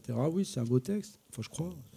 Oui, c'est un beau texte. Et en plus, c'est le, seul livre qui a été publié par Trocky, Alexander Trocky, qui était né en 25 comme Pomeran et qui est mort euh, en 84 et qui est un personnage tout à fait fascinant qui, qui a vécu au à la confluence de la beat génération, de l'international situationniste, de tout l'underground parisien et américain qui, vivait à Paris, qui a été l'éditeur de, de Genet, de Beckett, qui a créé une revue qui s'appelait Merlin et qui, euh, bon, a été, paraît-il, brillantissime, avait beaucoup de talent pour la littérature. On n'a écrit que ce livre, le livre de Cain, publié en 59 à Paris par Girodias, hein, euh, par Olympia Press. Alors, encore une fois, de- gloire à Girodias, l'éditeur de, de de- de Lolita. Et de Speed, euh, le livre du fils de Burroughs euh, consacré aux amphétamines. Et après, il a une vie assez triste, euh, Trocky. Il est reparti en Angleterre. Il, était, il avait une mère, euh, un père écossais, une mère euh, italienne, je crois. Non, ou le contraire, un père italien, vu son nom, et une mère écossaise. Et euh, Ginsberg disait que c'était l'homme le plus brillant qu'il ait jamais rencontré. Et il a fini euh, bouquiniste au plus de Portobello à Londres. Et il est mort. euh, il vivait dans un Galta. Il n'a jamais écrit le livre qu'il rêvait d'écrire sur la drogue. Mais son, son seul livre est le livre de Cain. le- Et c'est un le très beau le livre. livre de Cain. Alors, Cécile Gilbert, on va terminer, fermer la porte aux Euphorica et on va ouvrir celle des Fantastica. Alors, à la différence des, des Euphorica, c'est un. La perspective n'est plus la même, puis une, ce sont des drogues non létales, non mortelles, qui ouvrent justement à toute une dimension spirituelle et divinatoire. Bah oui, en général, ce sont des drogues qui ont, qui ont, voilà, qui ont beaucoup inspiré euh, tous ceux qui étaient en recherche spirituelle ou, ou pas Alors- forcément, ou qui cherchaient à élargir leur conscience et à euh, voir d'autres choses. euh. Mais on peut les citer, citons-les quand même avant de. Citer les principaux. Bah euh, voilà, elle pensait aux Fantastica. Ah, les, les peut dé- drogues Ah oui. Ah, bah oui, les drogues, ah oui, d'accord. Bon, bah, la principale fantastica, c'est le cannabis, euh, qui a un effet beaucoup plus fort quand on l'ingère que quand on le fume. Ça, c'est bien connu. Le- les, les, le savaient. Et puis, il y a toute une série de plantes divinatoires, euh, le datura, euh, l'iboga, euh, puis il y a la mescaline, le peyote, les, les Mm. champignons hallucinogènes et le LSD, qui est un psychédélique de synthèse. Donc, il y en a beaucoup. C'est une grande famille, et c'est une famille qui a donné voilà, une grosse littérature dont Aimon nous parlera tout à l'heure. Ouais. Alors on va vous faire les, les honneurs de la famille. On va commencer non pas avec une, une évocation, je dirais, délectable ou euh, une sorte d'évocation littéraire, mais plutôt par une sorte de, de- de propagande sur les ravages possibles de la marijuana, un film de 1838. Combien? Ah, ma fiche n'est pas bonne. Donc 1936, donc Reefer Madness. These high school boys and girls are having a hop at the local soda fountain. Innocently they dance. Innocent of a new and deadly menace lurking behind closed doors. Marijuana, the burning weed with its roots in hell. In this film, you will see the ease with which this vicious plant can be grown in your neighbor's yard, rolled into harmless-looking cigarettes, hidden in an innocent shoe or watch case. In this startling film, you will see dopesters lure children to destruction. We're going over to Joe's place. Why don't you come along? We have a date to play a set of doubles. Oh, you can play anytime. Come on, we'll have some laughs. Can I go along with you? Sure. Hey, I'll see you at dinner, sis. If you want a good smoke, try one of these. You will meet Bill, who once took pride in his strong will as he takes the first step toward enslavement. Of course, if you're afraid. Smoking the soul-destroying reefer, they find a moment's pleasure, but at a terrible price. Debauchery, violence, murder, suicide.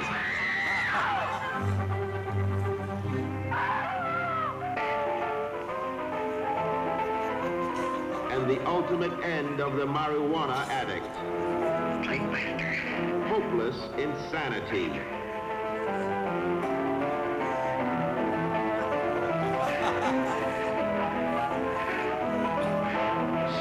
Important film now before it is too late.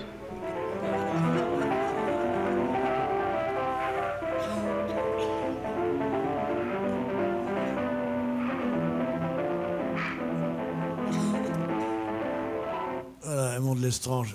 Bien loin de Gabriel Pomeran. Ah, tout à fait. Donc ça, c'est un film euh, de propagande euh, financé par un des mouvements chrétiens, 1936, par un réalisateur américain d'origine française, Louis Gagné. Alors, euh, bon, il a joué un rôle important, pas tellement pour ses qualités euh, cinématographiques, parce qu'il a été classé par les critiques parmi les plus mauvais films de l'histoire du cinéma dans le monde. Ah, ça se discute. Voilà. Mais euh, il a joué quand même. euh, oui, mais alors il a été redécouvert dans les années 70 dans les campus américains où les étudiants allaient euh, le voir pour se dilater la rate, complètement défoncé. Et c'était un film qui était devenu un des films les plus drôles de, l'époque, quoi, bien sûr, au second degré. Euh, non, il a joué un rôle important parce que euh, on pense qu'il a été à l'origine du Marijuana Tax Act en 1937. Euh, parce qu'aux États-Unis, donc avec la nomination du premier tsar de la drogue, du narcotique bureau, Henry Hanslinger, euh, je ne sais pas pourquoi, il s'en est pris, euh, il s'est désintéressé des autres drogues, mais il l'a complètement euh, euh, obnubilé par la marijuana, qui considérait être la drogue des Mexicains, des violeurs, des nègres, bon, tout ça. Donc. Et ce Hansinger, ce bon Hansinger, est resté chef du narcotique bureau pendant 32, 32 ans cinq présidents de la République jusqu'à Kennedy. Donc il a eu le temps de, de sévir et de faire beaucoup de dégâts. Belle stabilité. Donc voilà un peu le- l'intérêt de ce film un peu historique. On dit qu'il est à l'origine de cette loi d'interdiction. Il y a eu plein de films de propagande comme Oui. ça à cette époque-là. euh, Ils sont disponibles en, DVD. D'ailleurs, on, vous les recommande. Cécile voilà, ils sont Guilbert. très euh, drôles. Ils sont très drôles. Non, mais c'est vrai qu'à chaque fois que, que- que- que- qu'on parle de la drogue quand on n'y connaît rien, c'est n'importe quoi. quoi. C'est toujours l'hystérisation, la lascivité, le, le- le délire, la mort, le, le suicide. Enfin, c'est amusant, quoi. C'est assez amusant. Alors, le, cannabis est représenté par quels auteurs dans euh, Écrit Ouais, stupéfiant alors les cannabis, on ne veut pas trop s'apesantir parce que le cannabis c'est trop banal. En fait, c'est devenu une drogue qui est tellement banale que bon, c'est vrai qu'elle a une riche histoire. Il y a beaucoup d'auteurs, il y a énormément, il y a des occultistes, il y a des, des spiritualistes euh, que j'ai découvert grâce à Aimon d'ailleurs. Euh, euh, Il y, a, il y a, bon, il y a tous les romantiques français, le club des Hachichins, bon, tout ça est assez connu, donc on va, on va pas y revenir. On a envie de s'amuser avec le cannabis. Donc, allons-y. Alors, le, le deuxième film qu'on va voir, donc toujours euh, recommandé par Ébon de l'étrange, euh, Alice Bétoclas, Cécile Guilbert. Oui, alors Alice Bétoclas, euh, elle avait la compagne de, de Gertrude Stein et qui, pour répondre à l'autobiographie d'Alice Bétoclas euh, écrite par Gertrude Stein, où elle est la narratrice, a répondu par le Alice Bétoclas Cookbook, dans lequel il y a la fameuse recette, il y a des recettes, des souvenirs, etc. Et entre les pommes glacées de Cécile Beaton et les, les, au- les aubergines de Nathalie Barnet, il y a le fudges, hashish fudges de Alice Bétoclas. Musique, en extrait donc. euh, Hi there, swinging homemakers. This is your kitchen guru. Loop on your love beads, and we'll pass on a few hints from the grooviest cookbook ever.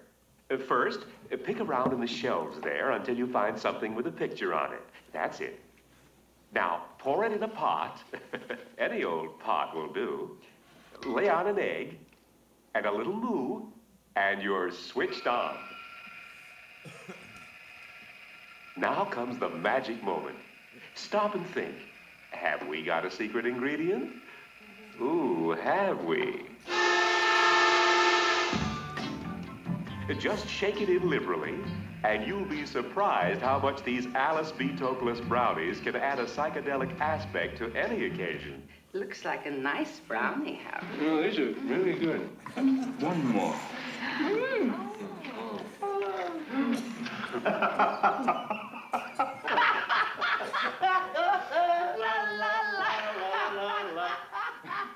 Oh, Harold, take me. See what it can do, and you'll say along with us, I love you, Alice B. Toklas. Alors, de quoi? On en sait un peu plus? On en dit un peu plus, euh, Cécile? Je sais pas quoi dire. Essayez la, rec- Oui, ça- essayez la recette. On peut trouver ce livre. Bon, bah, c'est- devenu un truc complètement culte dans la culture américaine. On appelle ça maintenant un Alice Betoclas Brownie. C'est en fait un space cookie. Moi, j'ai beaucoup pris des space cookies quand j'étais jeune. Je trouvais ça très drôle. Et euh, j'en ai pris à Amsterdam, en fait, la première fois. Et je devais organiser un colloque sur les problèmes de défense européens. Et euh, je venais de passer l'ENA. Et euh, en fait, j'ai découvert les Space Cookies à ce moment-là. Et ça a été. euh, j'a- J'arrivais complètement hilar au colloque devant les chefs d'état-major. Et C'était un souvenir inoubliable. J'étais avec quelqu'un dont je ne citerai pas le nom, mais qui prenait du, du hashish pour la première fois de sa vie et qu'il fallait que je ramène sur mon dos tous les soirs à l'hôtel. Enfin bon. Lisez ma préface. Simon Libératique, ça vous inspire quoi C'est cette gastronomie Moi, j'ai euh, pas- j'ai- j'ai- j'aime pas le hashish du tout. Ah, bon, désolé. Euh, euh, non, non, mais voilà, je, je le dis franchement, ça me plaît pas. Donc, j'ai jamais été très, euh, très fan de. de j'ai pas mangé de space cake. hein. Tu vois, c'est peut-être pour ça, mais en tout cas, j'aime pas beaucoup ça. ça me- j'aime pas les choses qui me. Voilà. Donc on, évoquait, après la dimension gastronomique, on va prendre la dimension mystique, on évoquait l'ouverture spirituelle euh, de- des Fantastica en, début de cette, euh, partie de, soirée. euh, Cécile Gilbert, on va écouter là une voix qu'on n'entend quasiment jamais, c'est un document quand même très rare, un film d'Éric Duvivier 1963, Image d'un monde visionnaire et monde de l'étrange, avec euh, la, la- la voix qu'on va entendre et celle comme d'un... des- Michaud lui-même. Voilà. Et Éric Duvivier était le fils de Julien Duvivier, le, le fils de la grande euh, cinéaste. Donc on écoute euh, Michaud et puis c'est le début du film d'Éric Duvivier.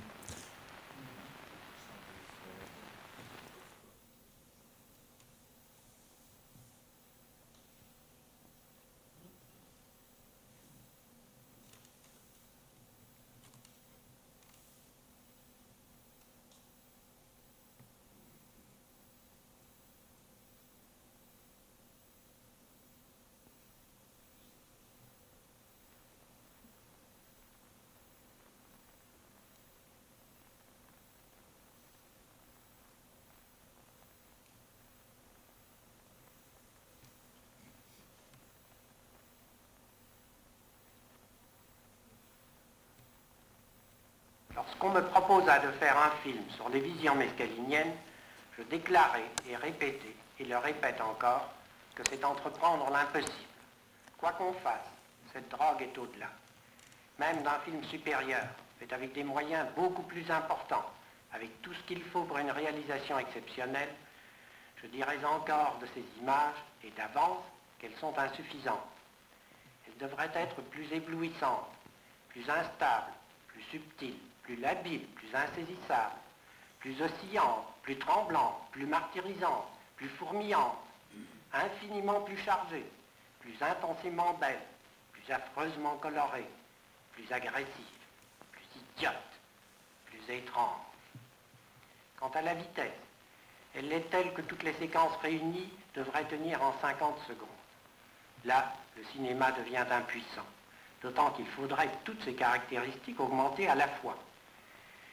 Les images du film sont donc très assagies, ralenties, atténuées, simples indications des formations visuelles par lesquelles, presque obligatoirement, si la dose prise est suffisante, l'imagination de celui qui se drogue passera, qu'il soit un génie de la vie intérieure ou un homme sans problème.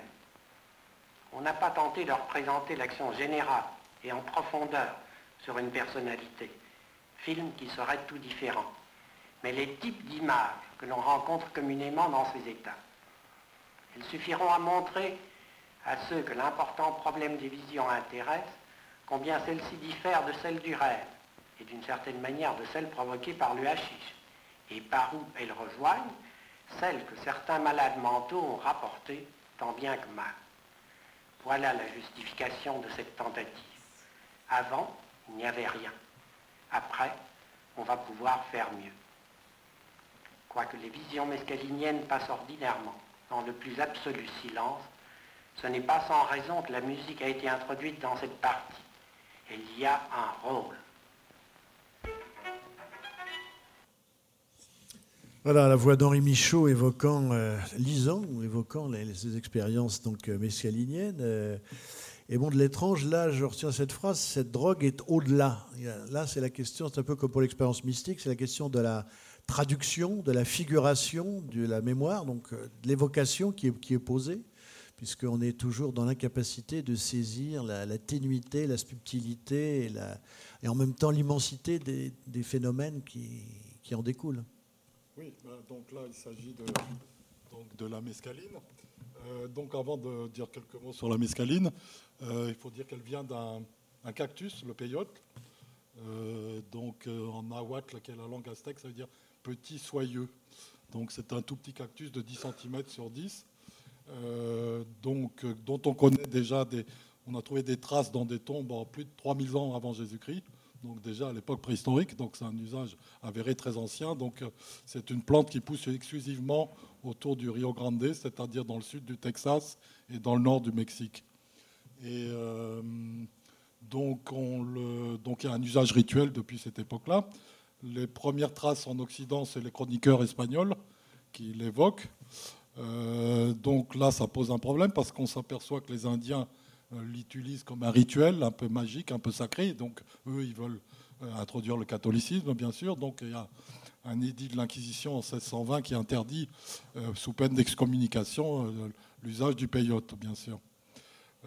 Donc le- la première cas d'ingestion du peyote volontaire est dû à un médecin de Dallas à la fin, euh, fin du 19e siècle. Et c'est à la même époque qu'un pharmacologue allemand, Arthur Efter, euh, après de nombreuses expériences sur lui-même, à des doses, essaya de découvrir le principe actif. Et le principe actif, il le nomma mescaline. Et la littérature, euh, Cécile, sur, sur la mescaline, est-ce qu'elle est venue? À quel moment est-elle venue et comment les, les récits se sont-ils développés? Bah, en fait, Parce que là, on euh, connaît Michaud. Mais Michaud, on connaît, euh, évidemment, c'est la figure la plus emblématique. Mais quels sont les autres et... Bah, en fait, c'est comme toutes les drogues, c'est-à-dire que ça commence par, toujours par intéresser les psychiatres, cette histoire. Donc c'est au début, un peu comme le hashish, c'est les psychiatres qui s'y intéressent parce qu'ils s'imaginent qu'ils vont traiter des pathologies ou des problèmes psychiatriques avec, avec tout ça. Et puis, euh, donc pour la mescaline, c'est pareil.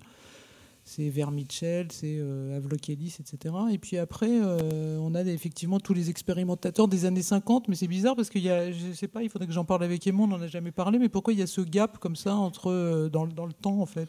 Euh, bah non, ça commence un peu plus tôt parce que le, le premier écrivain à l'avoir essayé, c'est euh, Yeats, le, le grand poète irlandais. Et bon, il a été un petit peu déçu. Il a dit qu'il préférait le hashish après une expérience à mescaline. Et puis après, il y a Arthur Crowley dans les années 1910-14 qui faisait des peyote parties à Londres et à New York, euh, dans lequel il invitait des gens. Et il s'en est beaucoup servi du peyote pour ses magies, euh, ses, ses rituels de magie cérémonielle. Crowley, la, la bête. Voilà. Euh, mais le premier vraiment théoricien de, et le premier artiste d'ailleurs à avoir jamais peint sous psychédélique, c'est le, le grand dramaturge et écrivain polonais euh, Stanislas Witkiewicz, dit Witkaczi, euh, qui lui alors euh, a vraiment théorisé l'usage du peyote, puisqu'il faisait des, euh, c'était d'ailleurs un des tarifs les plus élevés, il faisait des peintures de portraits de riches personnes en Pologne, et suivant les drogues qu'il prenait, les tarifs étaient de plus en plus élevés. Donc le peyote était un des plus chers. Et donc il a fait des dizaines de toiles, De portraits de qui de portraits D'hommes de, de- politiques, de- bourgeois, de de- bourgeois oui. polonais, avec des visages complètement déformés. Je ne peux pas les, les reproduire, parce- mais c'est très extraordinaire. Je recommande de voir. les- Donc c'est le premier euh, artiste qui a, a expérimenté un hallucinogène. Et il a écrit d'ailleurs un livre qui s'appelle Les narcotiques, et, et il dit que c'est vraiment une plante extraordinaire parce qu'elle l'a l'a débarrassé des autres drogues et de l'alcoolisme. Bon. Voilà. Et puis ici, alors il y a une expérience très intéressante, une des premières pionnières, c'est Jean-Paul Sartre en 1935 à Sainte-Anne, euh, avec euh, le psychiatre Daniel Lagache, qui lui injecte euh, 0,1 mg de, mescaline. Il voulait écrire un livre sur l'imagination. Donc il s'est dit, bon, pourquoi pas euh, essayer de faire une injection de mescaline. Et il n'a pas été déçu du voyage, parce que je, lis juste un petit passage de, de ce que raconte euh, Simone de Beauvoir à ce sujet, parce que c'était quand même assez gratiné. Alors euh, Sartre me dit d'une voix brouillée que mon appel l'arrachait à un combat contre des pieuvres, où certainement il n'aurait pas le dessus. Il n'avait pas eu d'hallucination, mais les objets qu'il percevait se déformaient d'une manière affreuse. Il avait vu des parapluies vautours, des souliers squelettes, de monstrueux visages, et sur ses côtés, par derrière, grouillaient des crabes, des poulpes et des choses grimaçantes. Bon.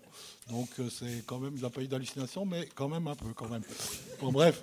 Et puis, bon, et bien sûr, il y a Artaud, tout seigneur, tout honneur. Donc euh, lui aussi est un, des premiers expérimentaires du peyote, lui. Donc il est parti au, au Mexique, Mexique, chez les Tarahumaras. avec euh, sa dernière provision d'héroïne et qu'il a décidé de jeter comme ça quand il était son voyage à Mule pour arriver chez les Tarahumaras. Donc il a symboliquement jeté son dernier sachet d'héroïne, ce qui l'a pas empêché d'en prendre après. Mais donc il a, bon, il a, il a, ça a été très important son expérience, mais il s'est surtout intéressé au rituel. Il l'a pris une fois, donc il a écrit d'un voyage au pays des Tarahumaras. Donc voilà, ça c'était la première grande figure. Et puis après, bien sûr, Michaud en 56, qui écrit euh, Misérable miracle. Connaissance Et par les gouffres. euh, ouais. Voilà. Aldous Huxley. Ouais. Alors, dans, dans ce- écrit stupéfiant, Cécile Gilbert, il y a quelqu'un que je ne veux pas dire que vous réhabilitez, mais en tout cas que vous, placez sous un éclairage fort. C'est Charles Duit, c'est plutôt un écrivain d'après-guerre. Oui, alors Charles Duit, c'est pareil, c'est aussi une figure que j'ai découverte euh, grâce à mon ami Malek Abou, qui n'est pas là ce soir parce qu'il vit à Lyon, et qui m'a passé des livres de Charles Duit, parce que Charles Duit était très proche des, des surréalistes.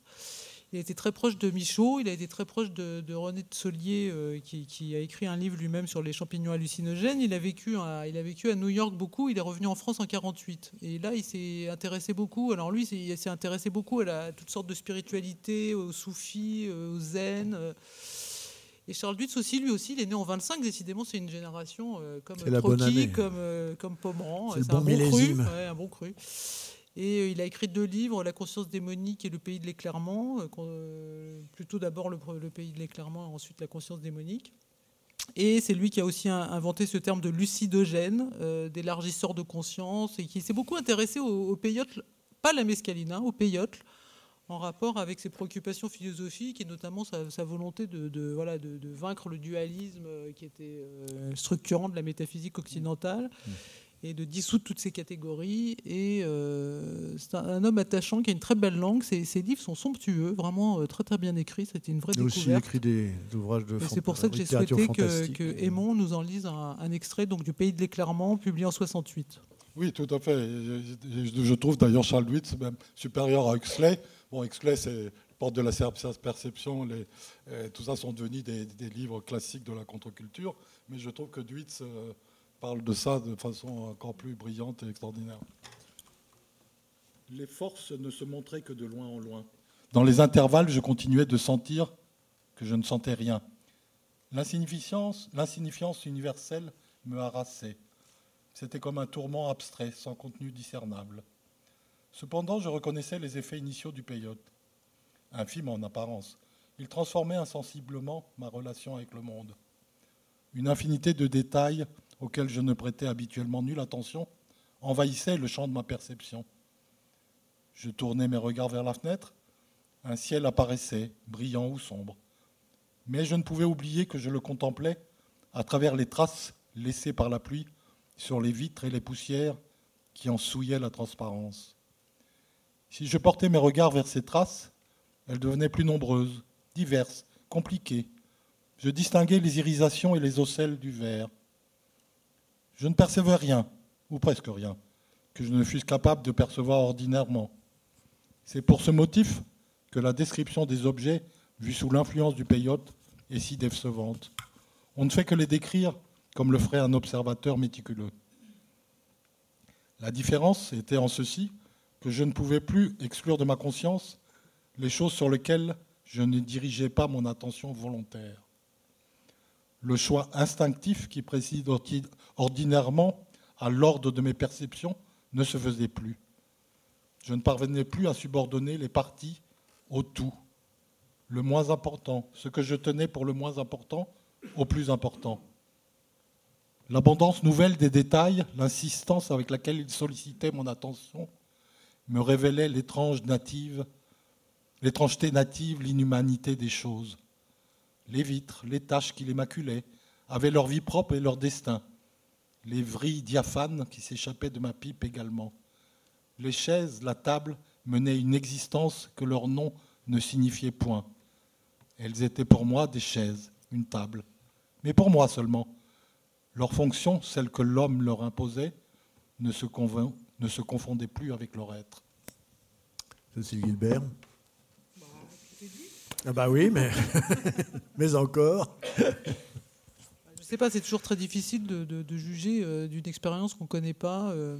Alors moi, ce qui me fascine quand même, et je- je- j'en profite pour que vous me donnez la parole pour en dire un mot, c'est que en général, quand vous regardez tous les comptes rendus d'expérience de tous ces auteurs liés à toutes ces drogues, bon, vous vous dites en fait, il y a autant de réactions que d'individus. C'est-à-dire qu'il n'y a pas d'effet type, il n'y a pas de il n'y a pas de réaction type à des drogues. En fond, ça dépend vraiment de la psyché, de l'histoire, de, de- de la constitution euh, du, du sujet. Et en fait, ce qui est fascinant, c'est qu'il semblerait que, ça c'est une découverte, qu'avec la mescaline, justement, euh, qu'on soit euh, un Indien d'une tribu euh, Tamahuaras ou, euh, un, ou, un, ou un occidental, il paraît que ce que provoque la mescaline sont des visions, des patterns, des motifs qui ont même été répertoriés à tel point ils sont euh, stéréotypés, si vous Qui voulez. sont communs à quel que qui soit sont communs les- et donc en l'origine fait qui doivent, qui venir de, la, de la structure du cerveau humain ou de, de- des organes internes de la vision, mais Mmh. qui sont et c'est- aussi des motifs qui sont reproduits dans les textiles par exemple de- de- des Indiens. Et paraît-il quand on prend de la mescaline on voit ces couleurs très vives, on voit ce type de motifs où qu'on soit, qui on soit et quelle que soit notre euh, Mmh. histoire psychique. Je crois que c'est la seule drogue qui provoque ça. Ils agissent sur le cerveau par la. C'est un sé- sérotinomimétique, donc ça, ça, ça mime la sérotonine. Donc euh, Hmm. c'est pour ça peut-être que. Simon Liberati, J'ai une observation sur la, la mescaline J'ai et pas le pris de peyote. mescaline, euh, il n'y a pas d'observation personnelle à en faire. J'ai- voilà. Alors, on a ouvert cette évocation des Fantastica avec euh, l'étonnant Reefer Madness 1936. On va continuer avec euh, American Star ou LSD. On passe au LSD maintenant. I Hate You d'Albert Zucksmith 1966. Who am I? I'm the famous Hollywood sex symbol.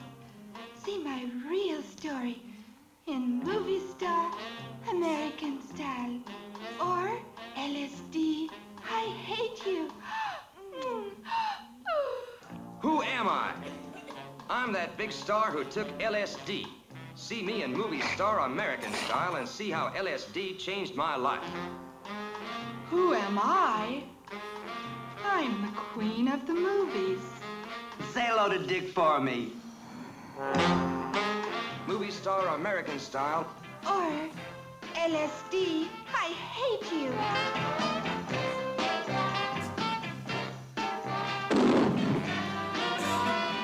The hilarious high camp surprise picture of the year that pulls back the curtain on the private lives of Hollywood stars. Ah! Oh.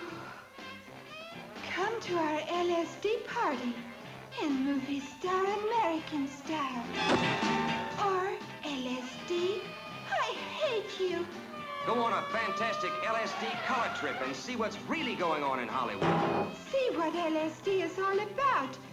This wouldn't have happened if you hadn't beaten Leadfinger at Chemin de Fer.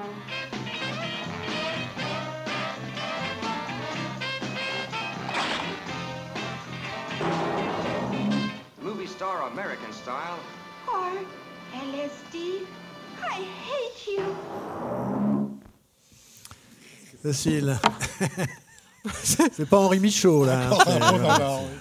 Non, mais alors c'est une curiosité parce Alors, que là, je- oui, c'est une j'ignorais. curiosité parce que Alf- euh, Smith, donc, qui est un auteur de nanar et producteur, il a fait quand même un film assez intéressant qui s'appelle Confession of an Opium Eater. Oui, donc, avec Vincent Price. inspiré par euh, Oui. Quincy, avec Vincent Price dans une fumerie en train de fumer. Le film assez Et alors, curieux, il oui. vole sur les toits. il Voilà, c'est ça, Des oui. hallucinations assez étonnantes. Bon. En fait, on voit qu'on pourrait mettre n'importe quelle drogue, qu'on aurait les mêmes images. C'est ça que je trouve fascinant. Ça aurait pu être euh, du, du- la marijuana version Hollywood. Quoi. C'est, euh, bon, moi, j'ignorais complètement que Marilyn Monroe avait présenté ce film. Je sais pas, c'est, c'est pas lui le mo- plus mauvais film de l'histoire du cinéma parce que ça a pas La l'air, euh, concurrence est rude, hein, faites Ouais, attention. faut dire, faut dire, oui. Alors c'est marrant parce que c'est un film qui date de 66, alors qu'en fait à Hollywood, la grande époque du LSD, c'est les années 50 en fait. C'est euh, c'est, euh, y a un radiologue qui s'appelle Mortimer Hartman et un, autre psychiatre qui crée une clinique, un institut psychiatrique à Beverly Hills et où euh, vont défiler toute une série de, stars du cinéma qui vont faire des séances à 100 dollars la séance de thérapie sous LSD. Et on sait que Cary Grant va faire une centaine de séances. Eh ben, le parfait gendre. Et alors tout le monde consulte et fait ses thérapies euh, sous LSD pour euh, n'importe quoi, c'est-à-dire euh, des problèmes dans le couple, des problèmes dans la vie professionnelle. C'est assez hallucinant et donc euh, il paraît que ça permet de faire remonter des souvenirs. Alors Albert Hoffman, qui est l'inventeur du LSD, disait que ça faisait remonter les souvenirs et après. euh, Delay à Paris, à Sainte-Anne, va aussi faire des expérimentations sur. Jean sur- Delay. Voilà, de thérapie euh, grâce à du LSD. Il, en- il en- il en teste sur une 60 75 personnes. Et puis après, les, les- les résultats de ces, ces- ces expériences vont être publiés dans la revue de Georges Bataille, Acéphale. Enfin bon, on prend tout ça très au sérieux quand même. Oui, c'est parce que bon.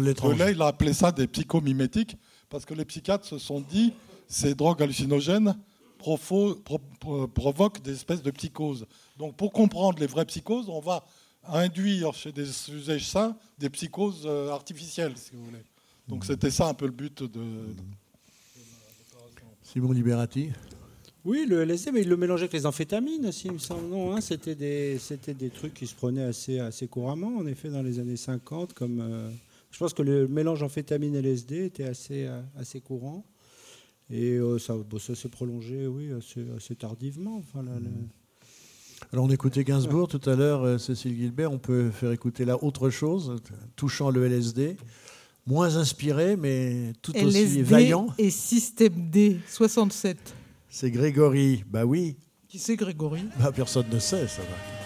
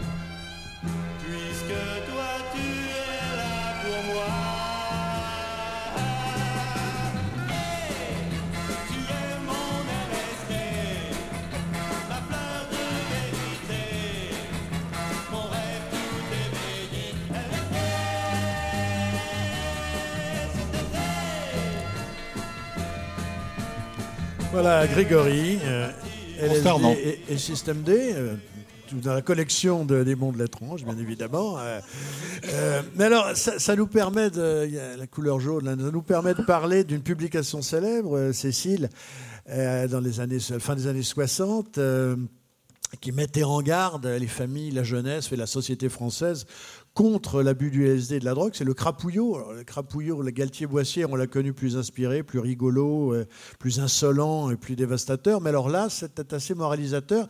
Moi, je l'ai eu en main étant enfant, ce, ce numéro du crapouillot. Je me souviens d'un texte halluciné de Jean Co, évoquant les, les- évidemment les Viet Cong bourrés à la nivaquine. Mais enfin, ça n'a rien à voir avec le LSD, mais enfin, sur le ravage des drogues qui peuvent même vous rendre jusqu'à être communiste. Et donc, euh, rendez-vous compte.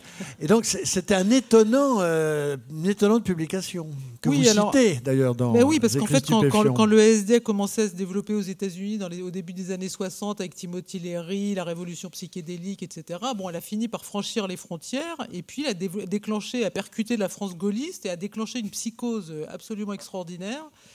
Et dans les années 66-67, et il y a eu ce numéro du crapouillot que j'ai chez moi, euh, qui, est, qui est très amusant, parce qu'il y a un roman photo où on voit des gens pris de spasmes, euh, devenant la- complètement fous. La grande tradition Reefer Madness. Voilà, façon Oui, c'était passé à 5 colonnes à la une sur reportage. Oui. C'est donc c'était la- Voilà, et il y avait aussi à cette Le époque. roman photo du- voilà, il y avait aussi à cette époque toute une série de, de, de, de- de une de, de- des magazines de l'époque, des hebdos de l'époque, disant que la jeunesse allait euh, sombrer à cause, du, à cause du LSD. Bon, ça faisait très peur. Bon, faut dire que le LSD, ça coûtait pas très cher, c'était facile à prendre.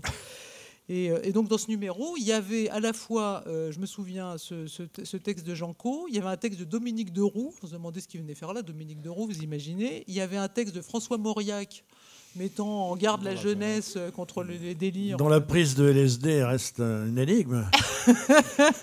Et il y avait aussi, alors là c'est un truc très peu connu, c'est qu'il y avait un texte de Patrick Modiano. Pour ou Euh, contre?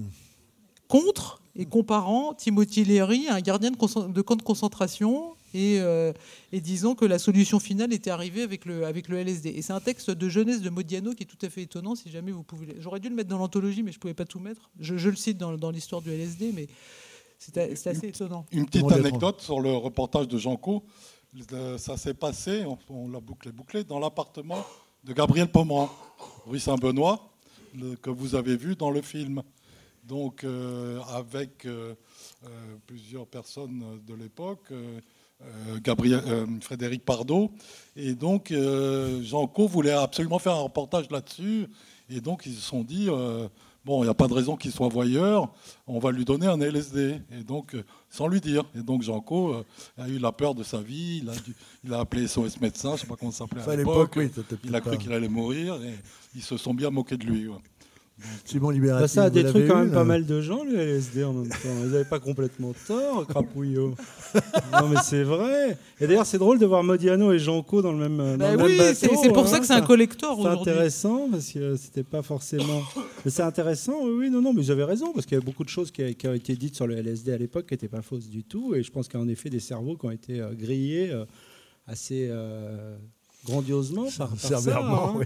donc faut pas voilà certes bon c'est le crapouillot mais bon Voilà, je pas vous mal. cite, je retrouve la phrase de Modiano. Donc, il est, ce, ce texte qui s'appelle Je suis un jeune homme seul, qui assimile la société de consommation pop et pimpante à un camp de concentration di- dirigé par un certain docteur Léry. Et il dit Les concentrationnaires ont troqué aussitôt leurs Shetland et leurs Searsuckers contre des blouses de pharmaciens.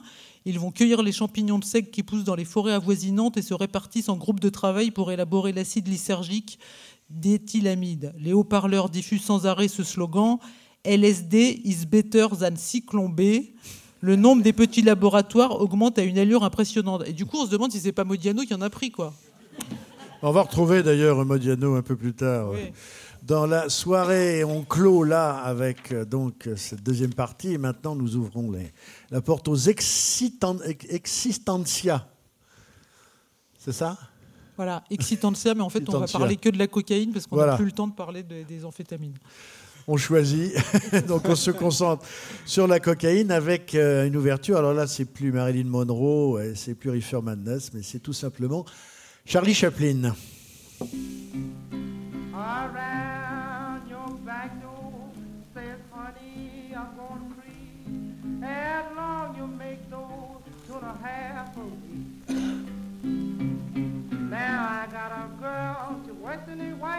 Yard.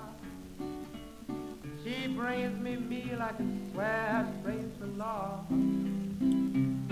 She brings me meal, she brings me Lord. She brings me everything I swear she can see. Now I'm on a bill sucker came to town.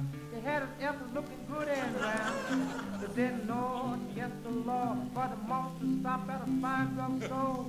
Just around the corner, just a minute too late. Another one standing at the big baggie. I'm simply wild, cause I'm a good cocaine.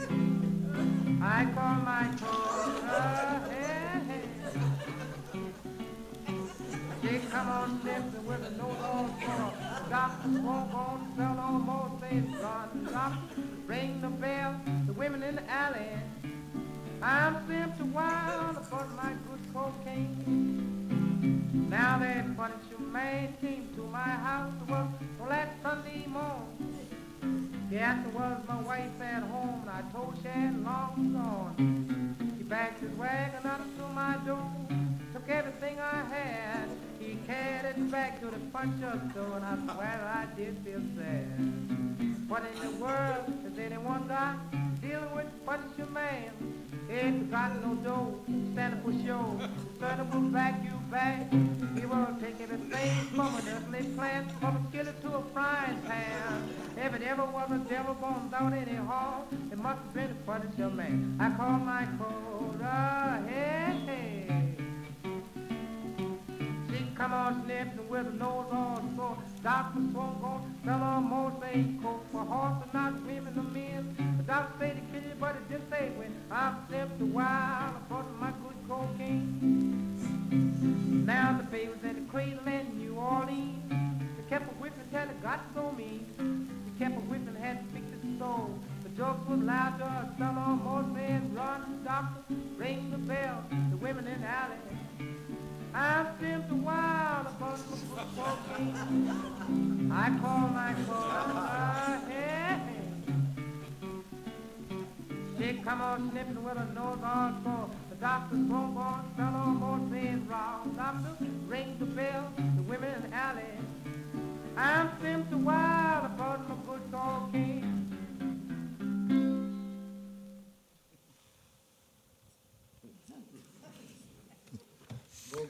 Et Monde l'étrange, voilà. C'était. Harold Lloyd et Douglas Fairbanks dans euh, The Mystery of Sleeping Fish, euh, où il joue le rôle du détective qui s'appelle Coke Any Day, et donc euh, qui est chargé de démanteler un, un gang de trafiquants d'opium. Et donc il use libéralement de toutes les cinq minutes de soit de la cocaïne en injection ou de la cocaïne dans un, un grand saladier rempli comme ça. Donc, donc euh, voilà, ça, ça lui permet de résoudre ça. Cécile Oui, moi, j'ai voulu choisir cet extrait parce que c'est vrai que c'est bon. D'abord, c'est très drôle, et puis il y a les deux dimensions de la prise de cocaïne en fait qui, qui vont évoluer dans le temps, euh, la prise euh, et puis le- la, la seringue. Et, euh, et en fait, la cocaïne, c'est vraiment une drogue fascinante parce que c'est une drogue. euh, bon, c'est une des drogues les plus importantes aujourd'hui, ça tout le monde le sait, mais c'est sans doute la drogue dont le statut a le plus évolué au cours de l'histoire en fait. Les autres drogues, ça évolue pas tellement, ça peut disparaître parce que c'est plus la mode d'avoir des fumeries, etc. Mais enfin, euh, l'imaginaire de cette drogue et la façon dont elle est prise est toujours plus ou moins la même. Alors avec- la cocaïne, c'est complètement différent. C'est-à-dire que c'est une drogue qui est vraiment une drogue des bas-fonds.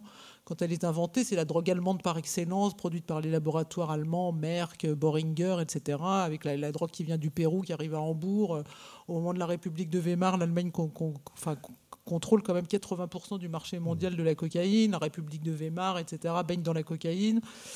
Et c'est une drogue très crapuleuse, une drogue des bas-fonds, etc. Et puis ça va muter complètement au fil de la géopolitique, les cartels euh, sud-américains, la façon dont elle est réimportée en Europe. Elle devient la drogue des riches, euh, en fait, dans les années 80, une sorte de drogue de youpi, le champagne des stupéfiants. Enfin, elle change complètement de, statut.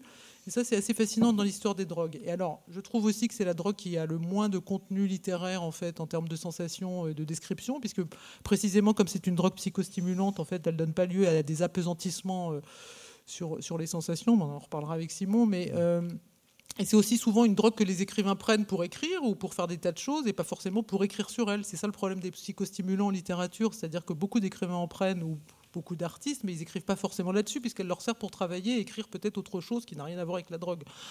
Donc du coup, bon, il y a toute une évidemment un roman de, la cocaïne dans les années 20, etc. Mais euh, et puis après dans les années 80 évidemment, et puis elle reste toujours plus ou moins présente à titre d'ingrédient euh, dans la littérature contemporaine, mais plus plus tellement en termes de description, de sensation ou de, d'une louange de ce que serait cette substance. Mais euh, la- cocaïne, bon, il y a une histoire qui est, intéressante. Alors, je vais poser quelques questions à, Aymon, parce qu'il se trouve que Aymon a écrit beaucoup d'articles sur les psychédéliques, euh, très savants, mais il a aussi écrit un livre qui s'appelle Angelo Mariani, 1838-1914, Le vin de coca et la naissance de la publicité moderne, publié en 2016 aux éditions Intervalle. Parce qu'il y a eu, avant que la cocaïne se répande, bon, la cocaïne, on a pensé qu'elle était, euh, qu'elle était complètement inoffensive. hein. Il y a eu un usage d'abord médical de la cocaïne. Et puis, il y a eu toute une époque à la fin du 19e siècle où on pense qu'elle est complètement inoffensive. hein. Freud s'emballe pour la cocaïne, euh, Sherlock Holmes prend de la cocaïne, oui. euh, Stevenson prend de la Freud. cocaïne, Freud. D'ailleurs, Stevenson écrit le docteur Jekyll et Mr. Hyde. On pense qu'il est sous l'effet de la cocaïne quand il écrit ce, ce texte. hein, et en six jours, d'ailleurs, il l'écrit en six jours. Et, euh, et le héros euh, est, victime d'un dédoublement. Et dans le- quand on se penche sur la littérature de la cocaïne, il y a souvent cette histoire du dédoublement. hein. C'est assez amusant. Mais il y a aussi cette histoire du vin Mariani. Alors, Aimon, qu'est-ce que c'est le vin Mariani? Oui, alors donc euh, Angelo Mariani est un pharmacien euh, corse, donc il est né en 1838 et mort en 1914 à l'aube de la Première Guerre mondiale. Et donc il est l'inventeur, découvreur du, du vin de, à la coca du Pérou. Et euh, il est probablement le premier millionnaire de la coca. Et euh, d'abord est un très grand mécène et il a révolutionné les, méthodes de publicité moderne parce qu'il a eu l'idée de, d'envoyer des, euh, des bouteilles ou des caisses, suivant l'importance de son destinataire, gratuitement à ses interlocuteurs. Et donc, il a pu obtenir des témoignages sur les bienfaits de son vin de pas moins de trois papes, euh, six présidents de la République française, des rois et des reines. euh, le maréchal Pétain, euh, puis, euh, plein, bon, plein de gens, il y a plus de 1000 personnes Léon qui lui ont envoyé une petite dédicace et, euh, en disant tous les bienfaits qu'ils euh, qu'ils avaient trouvés à boire son vin de coca. Donc c'est quand même pas inintéressant. Et donc on sait que dans une bouteille de, de vin Mariani à l'époque, il y avait à peu près 120 mg de cocaïne et il recommandait Non, l'équivalent, parce que lui, il disait, non, non, il faisait la distinction, il, disait, il faisait macérer 60 grammes de feuilles de coca dans du vin, dans un très bon Bordeaux, et il disait, contrairement à ses imitateurs qui après rajoutaient de la cocaïne, lui il disait, non, non, c'est de la coca. Mais simplement, ce qu'on ne savait pas, donc, euh, d'abord, la dose quotidienne, c'était deux verres, et après des savants calculs, on s'est aperçu que ça correspondait à peu près à une ligne, l'équivalent d'une ligne inhalée, hein, suivant la taille de la ligne et le degré de pureté, bien sûr. Donc, euh, et, mais ce qu'on ne savait pas à l'époque, c'est que l'alcool produisait un nouveau composé dans le foie, le cocaéthylène, qui potentialise les effets de la coca, bien sûr, et de la cocaïne. Donc, euh, tous ces ans ont été défoncés malgré eux, quoi, à la suite de leur plein, gré. Mais il a quand faudra, même faudra vendu- relire les pontificats divers Voilà. qui ont été à la lumière Les de l'absorption du Les vin bulles. Mariani. Il a vendu 10 millions de bouteilles Ah dans bah le monde. oui, donc ça fait Et, pas mal de euh, monde. quand même. Et euh, aux États-Unis, il est devenu très populaire puisqu'il a euh, prolongé la vie du président Grant, qui était mourant, qui avait un cancer de la gorge et qui devait finir ses mémoires. Et bon, désespoir de cause, les médecins lui ont donné du vin Mariani et ça l'a prolongé de deux mois. Alors après, tous les Américains en sont devenus fous. Et ça a donné naissance euh, à un imitateur, le, le French, Pemberton French Wine Coca. Donc Pemberton était un pharmacien à Atlanta et qui a eu la chance ou le malheur de d'avoir une des premières lois d'interdiction de l'alcool. Il s'est dit, ben, qu'est-ce que je fais avec... Donc il avait clairement imité le vin Mariani, Mariani bien sûr, Euh, puisqu'il l'appelait French Wine Coca. Il s'est dit, mais qu'est-ce que je vais faire avec toutes ces feuilles de coca qui, qui me restent en stock? J'ai plus le droit d'utiliser le vin. Donc, euh, ben, je vais mettre du soda. euh, C'était la mode des, des sodas fountain. Et puis du sucre, et puis une ou deux substances. Et puis Coca-Cola était né. Et voilà. Et donc, le Coca-Cola, qu'est-ce que c'est aujourd'hui? C'est un milliard et demi, un milliard 500 millions de canettes et de bouteilles bues par jour dans le monde. Ce que les gens ne savent pas. Donc, euh, Mariani aurait pu être. Vive le vin, vive le vin Mariani. Voilà. Cécile. Et donc, je termine juste euh, pour une curiosité, c'est que euh, Coca-Cola ne fait jamais de publicité, euh, bien sûr, sur ce qu'il doit à Mariani, et encore moins qu'il y a encore des feuilles de coca dedans, parce que euh, il achète, euh, Coca-Cola achète euh, tous les ans 100 tonnes de feuilles de coca du Pérou, qui arrivent euh, dans un bateau dans le New Jersey, au port de New York, et là, il y a l'armée qui attend, et donc le, chargement va dans un, petit village, une petite ville du, New Jersey, Maywood, gardée par l'armée, qui est la seule habilité à décocaïniser les feuilles de coca pour Coca-Cola. La cocaïne va à un laboratoire pour les usages pharmaceutiques. Euh, donc voilà, c'est une petite euh, curiosité que les gens ignorent. Quand, euh, donc il y a encore des feuilles de coca dans votre Coca-Cola. Bon, je voyais Simon rire beaucoup pendant ces petits films sur, sur Charlie, Charlie Chaplin. Bon, Simon, vous avez, tu as écrit beaucoup sur la cocaïne, et notamment dans ce roman qui s'appelle Nada existe, que moi je trouve un roman extraordinaire. J'ai l'impression que tu le renies un peu maintenant, je ne sais pas exactement. Ah bon? Oui, un peu.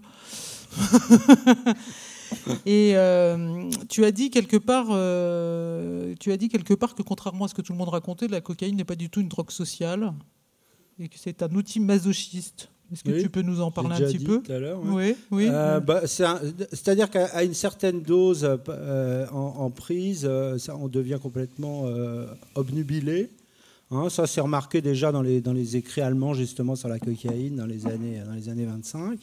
Et, euh, et forcément, comme il y, a une, tendance à en prendre beaucoup, enfin, en tout cas chez certains usagers, euh, le, côté social tombe complètement au bout de. Il y a une évolution. oh, tu commences par en prendre. euh, enfin, tu commences. On commence. J'ai commencé. Et puis, et puis petit à petit, ça, ça se renferme. Le plus agréable étant d'être enfermé dans une chambre d'hôtel ou dans une chambre et de voilà et de prendre beaucoup beaucoup. Et là, à partir de ce moment-là, tu n'es plus du tout social et tu es euh, blindé. J'avais d'ailleurs écrit un texte là-dessus. J'avais aidé un, un, euh, le fils des, frères Zemmour, à écrire ses mémoires. Et, euh, et le blindage, c'est quelque chose qui arrive à ce moment-là. Et donc, on est complètement enfermé sur la. C'est quelque chose de totalement narcissique et très noir, en fait, et pas du tout.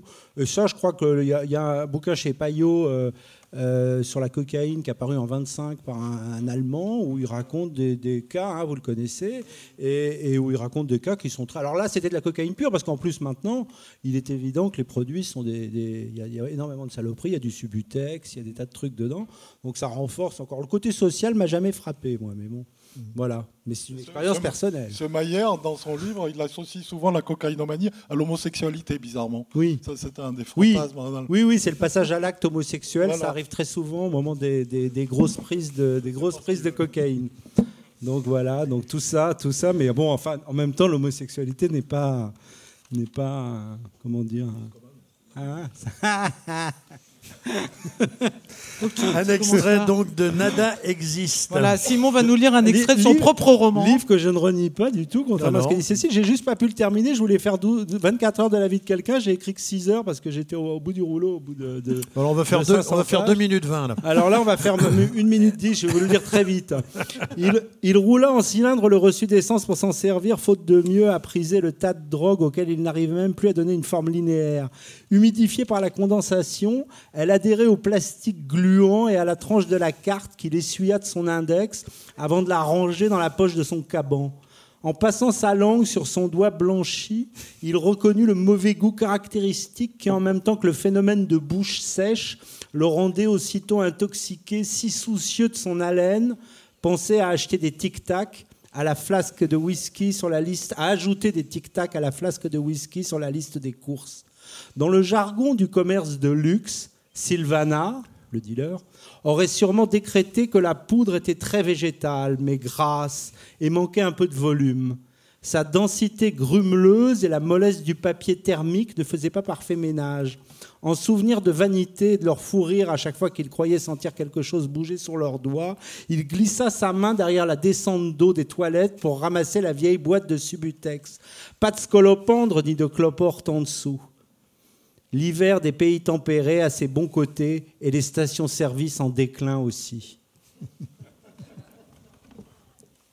Donc un extrait de Nada existe. On va faire une, dans la foulée une seconde lecture, euh, Cécile. Mais euh, oui, alors on va être obligé de choisir puisque nous avions encore tout un tas de choses à vous faire euh, entendre et montrer. Mais là, le temps nous presse un peu. On va Euh, lire plutôt le texte de, de Walter Reiner. Voilà, Walter Reiner. Donc, euh, j'ai découvert en travaillant que c'était la première fiction sur la cocaïne écrite au XXe siècle, qui avait jamais été traduite en français, que j'ai proposé à un éditeur, et donc en avant-première. Bon, Reiner. vous en- Mondial. En avant-première mondiale, François va vous en lire, lire un extrait. Le livre va paraître en janvier aux éditions Paille au Rivage. Walter Reiner, poète, expressionniste, euh, qui est mort à 30 ans, euh, qui s'est suicidé en 25 euh, d'une overdose de morphine, mais qui était complètement cocaïnomane et qui a écrit cette petite nouvelle très poignante qui s'appelle Cocaïne, publiée en 18, qui est une des rares choses qu'il ait publiées de son vivant. Au café, dans les toilettes, il se fit trois injections à la suite, referma soigneusement le flacon, rangea l'aiguille et mit le tout dans la poche de son pantalon. Maintenant, il se sentait libre et léger, espiègle, pareil à un jeune dieu. Rayonnant, il revint dans la salle du café et sourit aux jeunes femmes, fronçant le nez à la vue de leur élégant cavalier.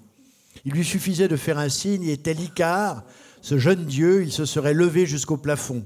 Il aurait glissé en chantant au-dessus du baldaquin du jardin et se serait monté en spirale vers les étoiles crépitantes. Il avança d'un pas souple et léger et alla s'asseoir à la table de marbre luisant autour de laquelle discutaient des femmes et des hommes. Il commanda à boire et alluma une cigarette, amère compagne du chagrin et du bonheur. Mais en levant les yeux, il vit la nuit menaçante derrière la fumée odorante que soufflait sa bouche. Cette nuit, sa nuit noire, qui d'un seul coup de poing détruisait ses brèves minutes d'ivresse joyeuse et se rapprochait impitoyablement, chargée de cette nouvelle ivresse, sombre tourment dont elle lui aboyait la mélopée infinie aux oreilles. Pourquoi les visages à la table en face de lui, tout à l'heure souriants, se déformaient-ils maintenant? D'où venait cette connivence torve dans les regards que lui jetaient tous ces gens, ces regards qui lui échangeaient entre eux, à la fois entendus et courroucés? Et voilà qu'il se rapprochait et faisait des messes basses. Il tendit l'oreille. Là, n'était-ce pas lui? Ne venait-il pas de l'entendre distinctement ce mot, le mot fatal, immensément tendu au-dessus des firmaments de ses nuits, et qui, sonorité pareille au bruit d'une machine infernale, le cisaillait lentement Cocaïne. Cocaïne. Il était haché menu et il serait bientôt réduit en bouillie.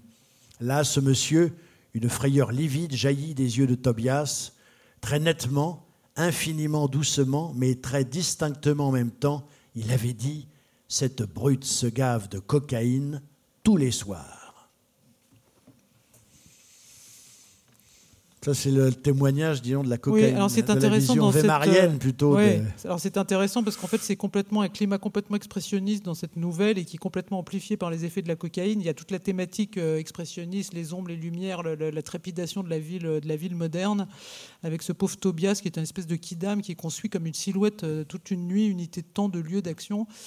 Et euh, ce qui est très fort chez, dans le texte de, Reiner, c'est qu'il en a fait justement un junkie de la cocaïne, c'est-à-dire quelqu'un qui se fait des injections constamment et qui se pique pendant 15 fois pendant la nuit euh, à travers ses vêtements, un peu comme Jacques Rigaud, euh, qui, se- qui, voilà, qui se piquait à travers ses vêtements et qui se retrouve en sang.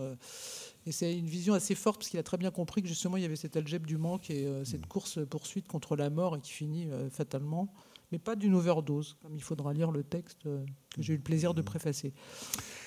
On avait évoqué tout à l'heure euh, le cahier jaune poussin, euh, que monde l'étrange, du crapouillot sur les périls du LSD. On va, on va retrouver l'un de ses rédacteurs, Patrick Modiano, et là cette fois non plus comme pamphlétaire, polémiste, lanceur d'alerte, mais comme parolier. Oui, De quoi parolier s'agit-il? de la coco des enfants sages. Vous allez Oui. voir l'effet paradoxal. On donne de la cocaïne aux enfants pour dormir. Patrick Modiano.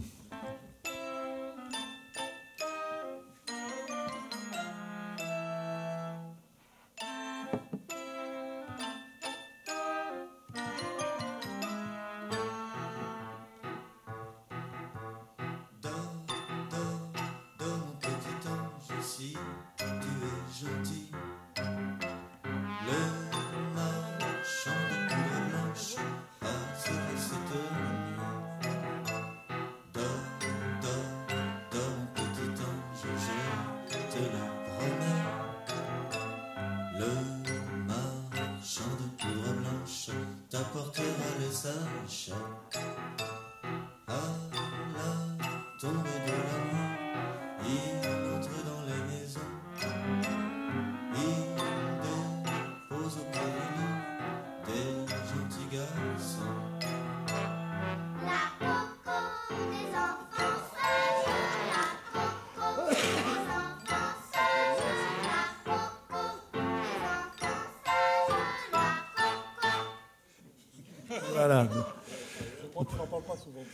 Voilà. C'est- Hugues de Courson qui a fait la musique, qui était son ami de jeunesse et qui était le producteur de Malicorne après. Ah, Malicorne, un souvenir, souvenir des années fait un- 70. Un, disque avec, Ou avec Aquitaine sur Bach et l'Afrique. Après, si ma mémoire est bonne. Voilà, c'est une autre soirée. Quelle érudition, ce Simon un, un autre débat. En tout cas, notre soirée s'achève. Euh, Cécile Gilbert, évidemment, nous recommandons chaudement, non pas la consommation des produits qui sont évoqués, mais la lecture, la relecture, euh, faites lire et faites relire, les écrits stupéfiants de Cécile Gilbert, donc Drogue et littérature d'Homère à Will Self. C'est aux éditions Robert Laffont dans la collection bouquins. Merci Aimant de l'étrange de nous avoir ouvert donc les, les richesses de votre collection, que ce soit musicale, euh, bibliophilique euh, ou cinématographique. Merci à Simon Liberati d'être venu avec nous ce soir, évoquer à la fois ses- son expérience et ses, différentes, euh, ses différents romans. Prochain livre de Simon Liberati? Oui, oui. oui, c'est mieux C'est une- C'est une, trilogie qui va sortir bientôt. Euh, enfin, bientôt le premier tome, qui, qui s'appelle, euh, c'est un titre que j'ai pris à quelqu'un, Prière exaucée. Très bien. Et on va terminer, euh, Cécile Gilbert, avec. euh, on avait dit qu'on n'évoquerait pas les, les noms incontournables. Artaud, Michaud, on a quand même un peu, un peu de Michaud, Junger, mais quand même, on ne peut pas ne pas finir sans donner euh, Voilà, la parole à, à le quelqu'un. plus grand junkie du monde.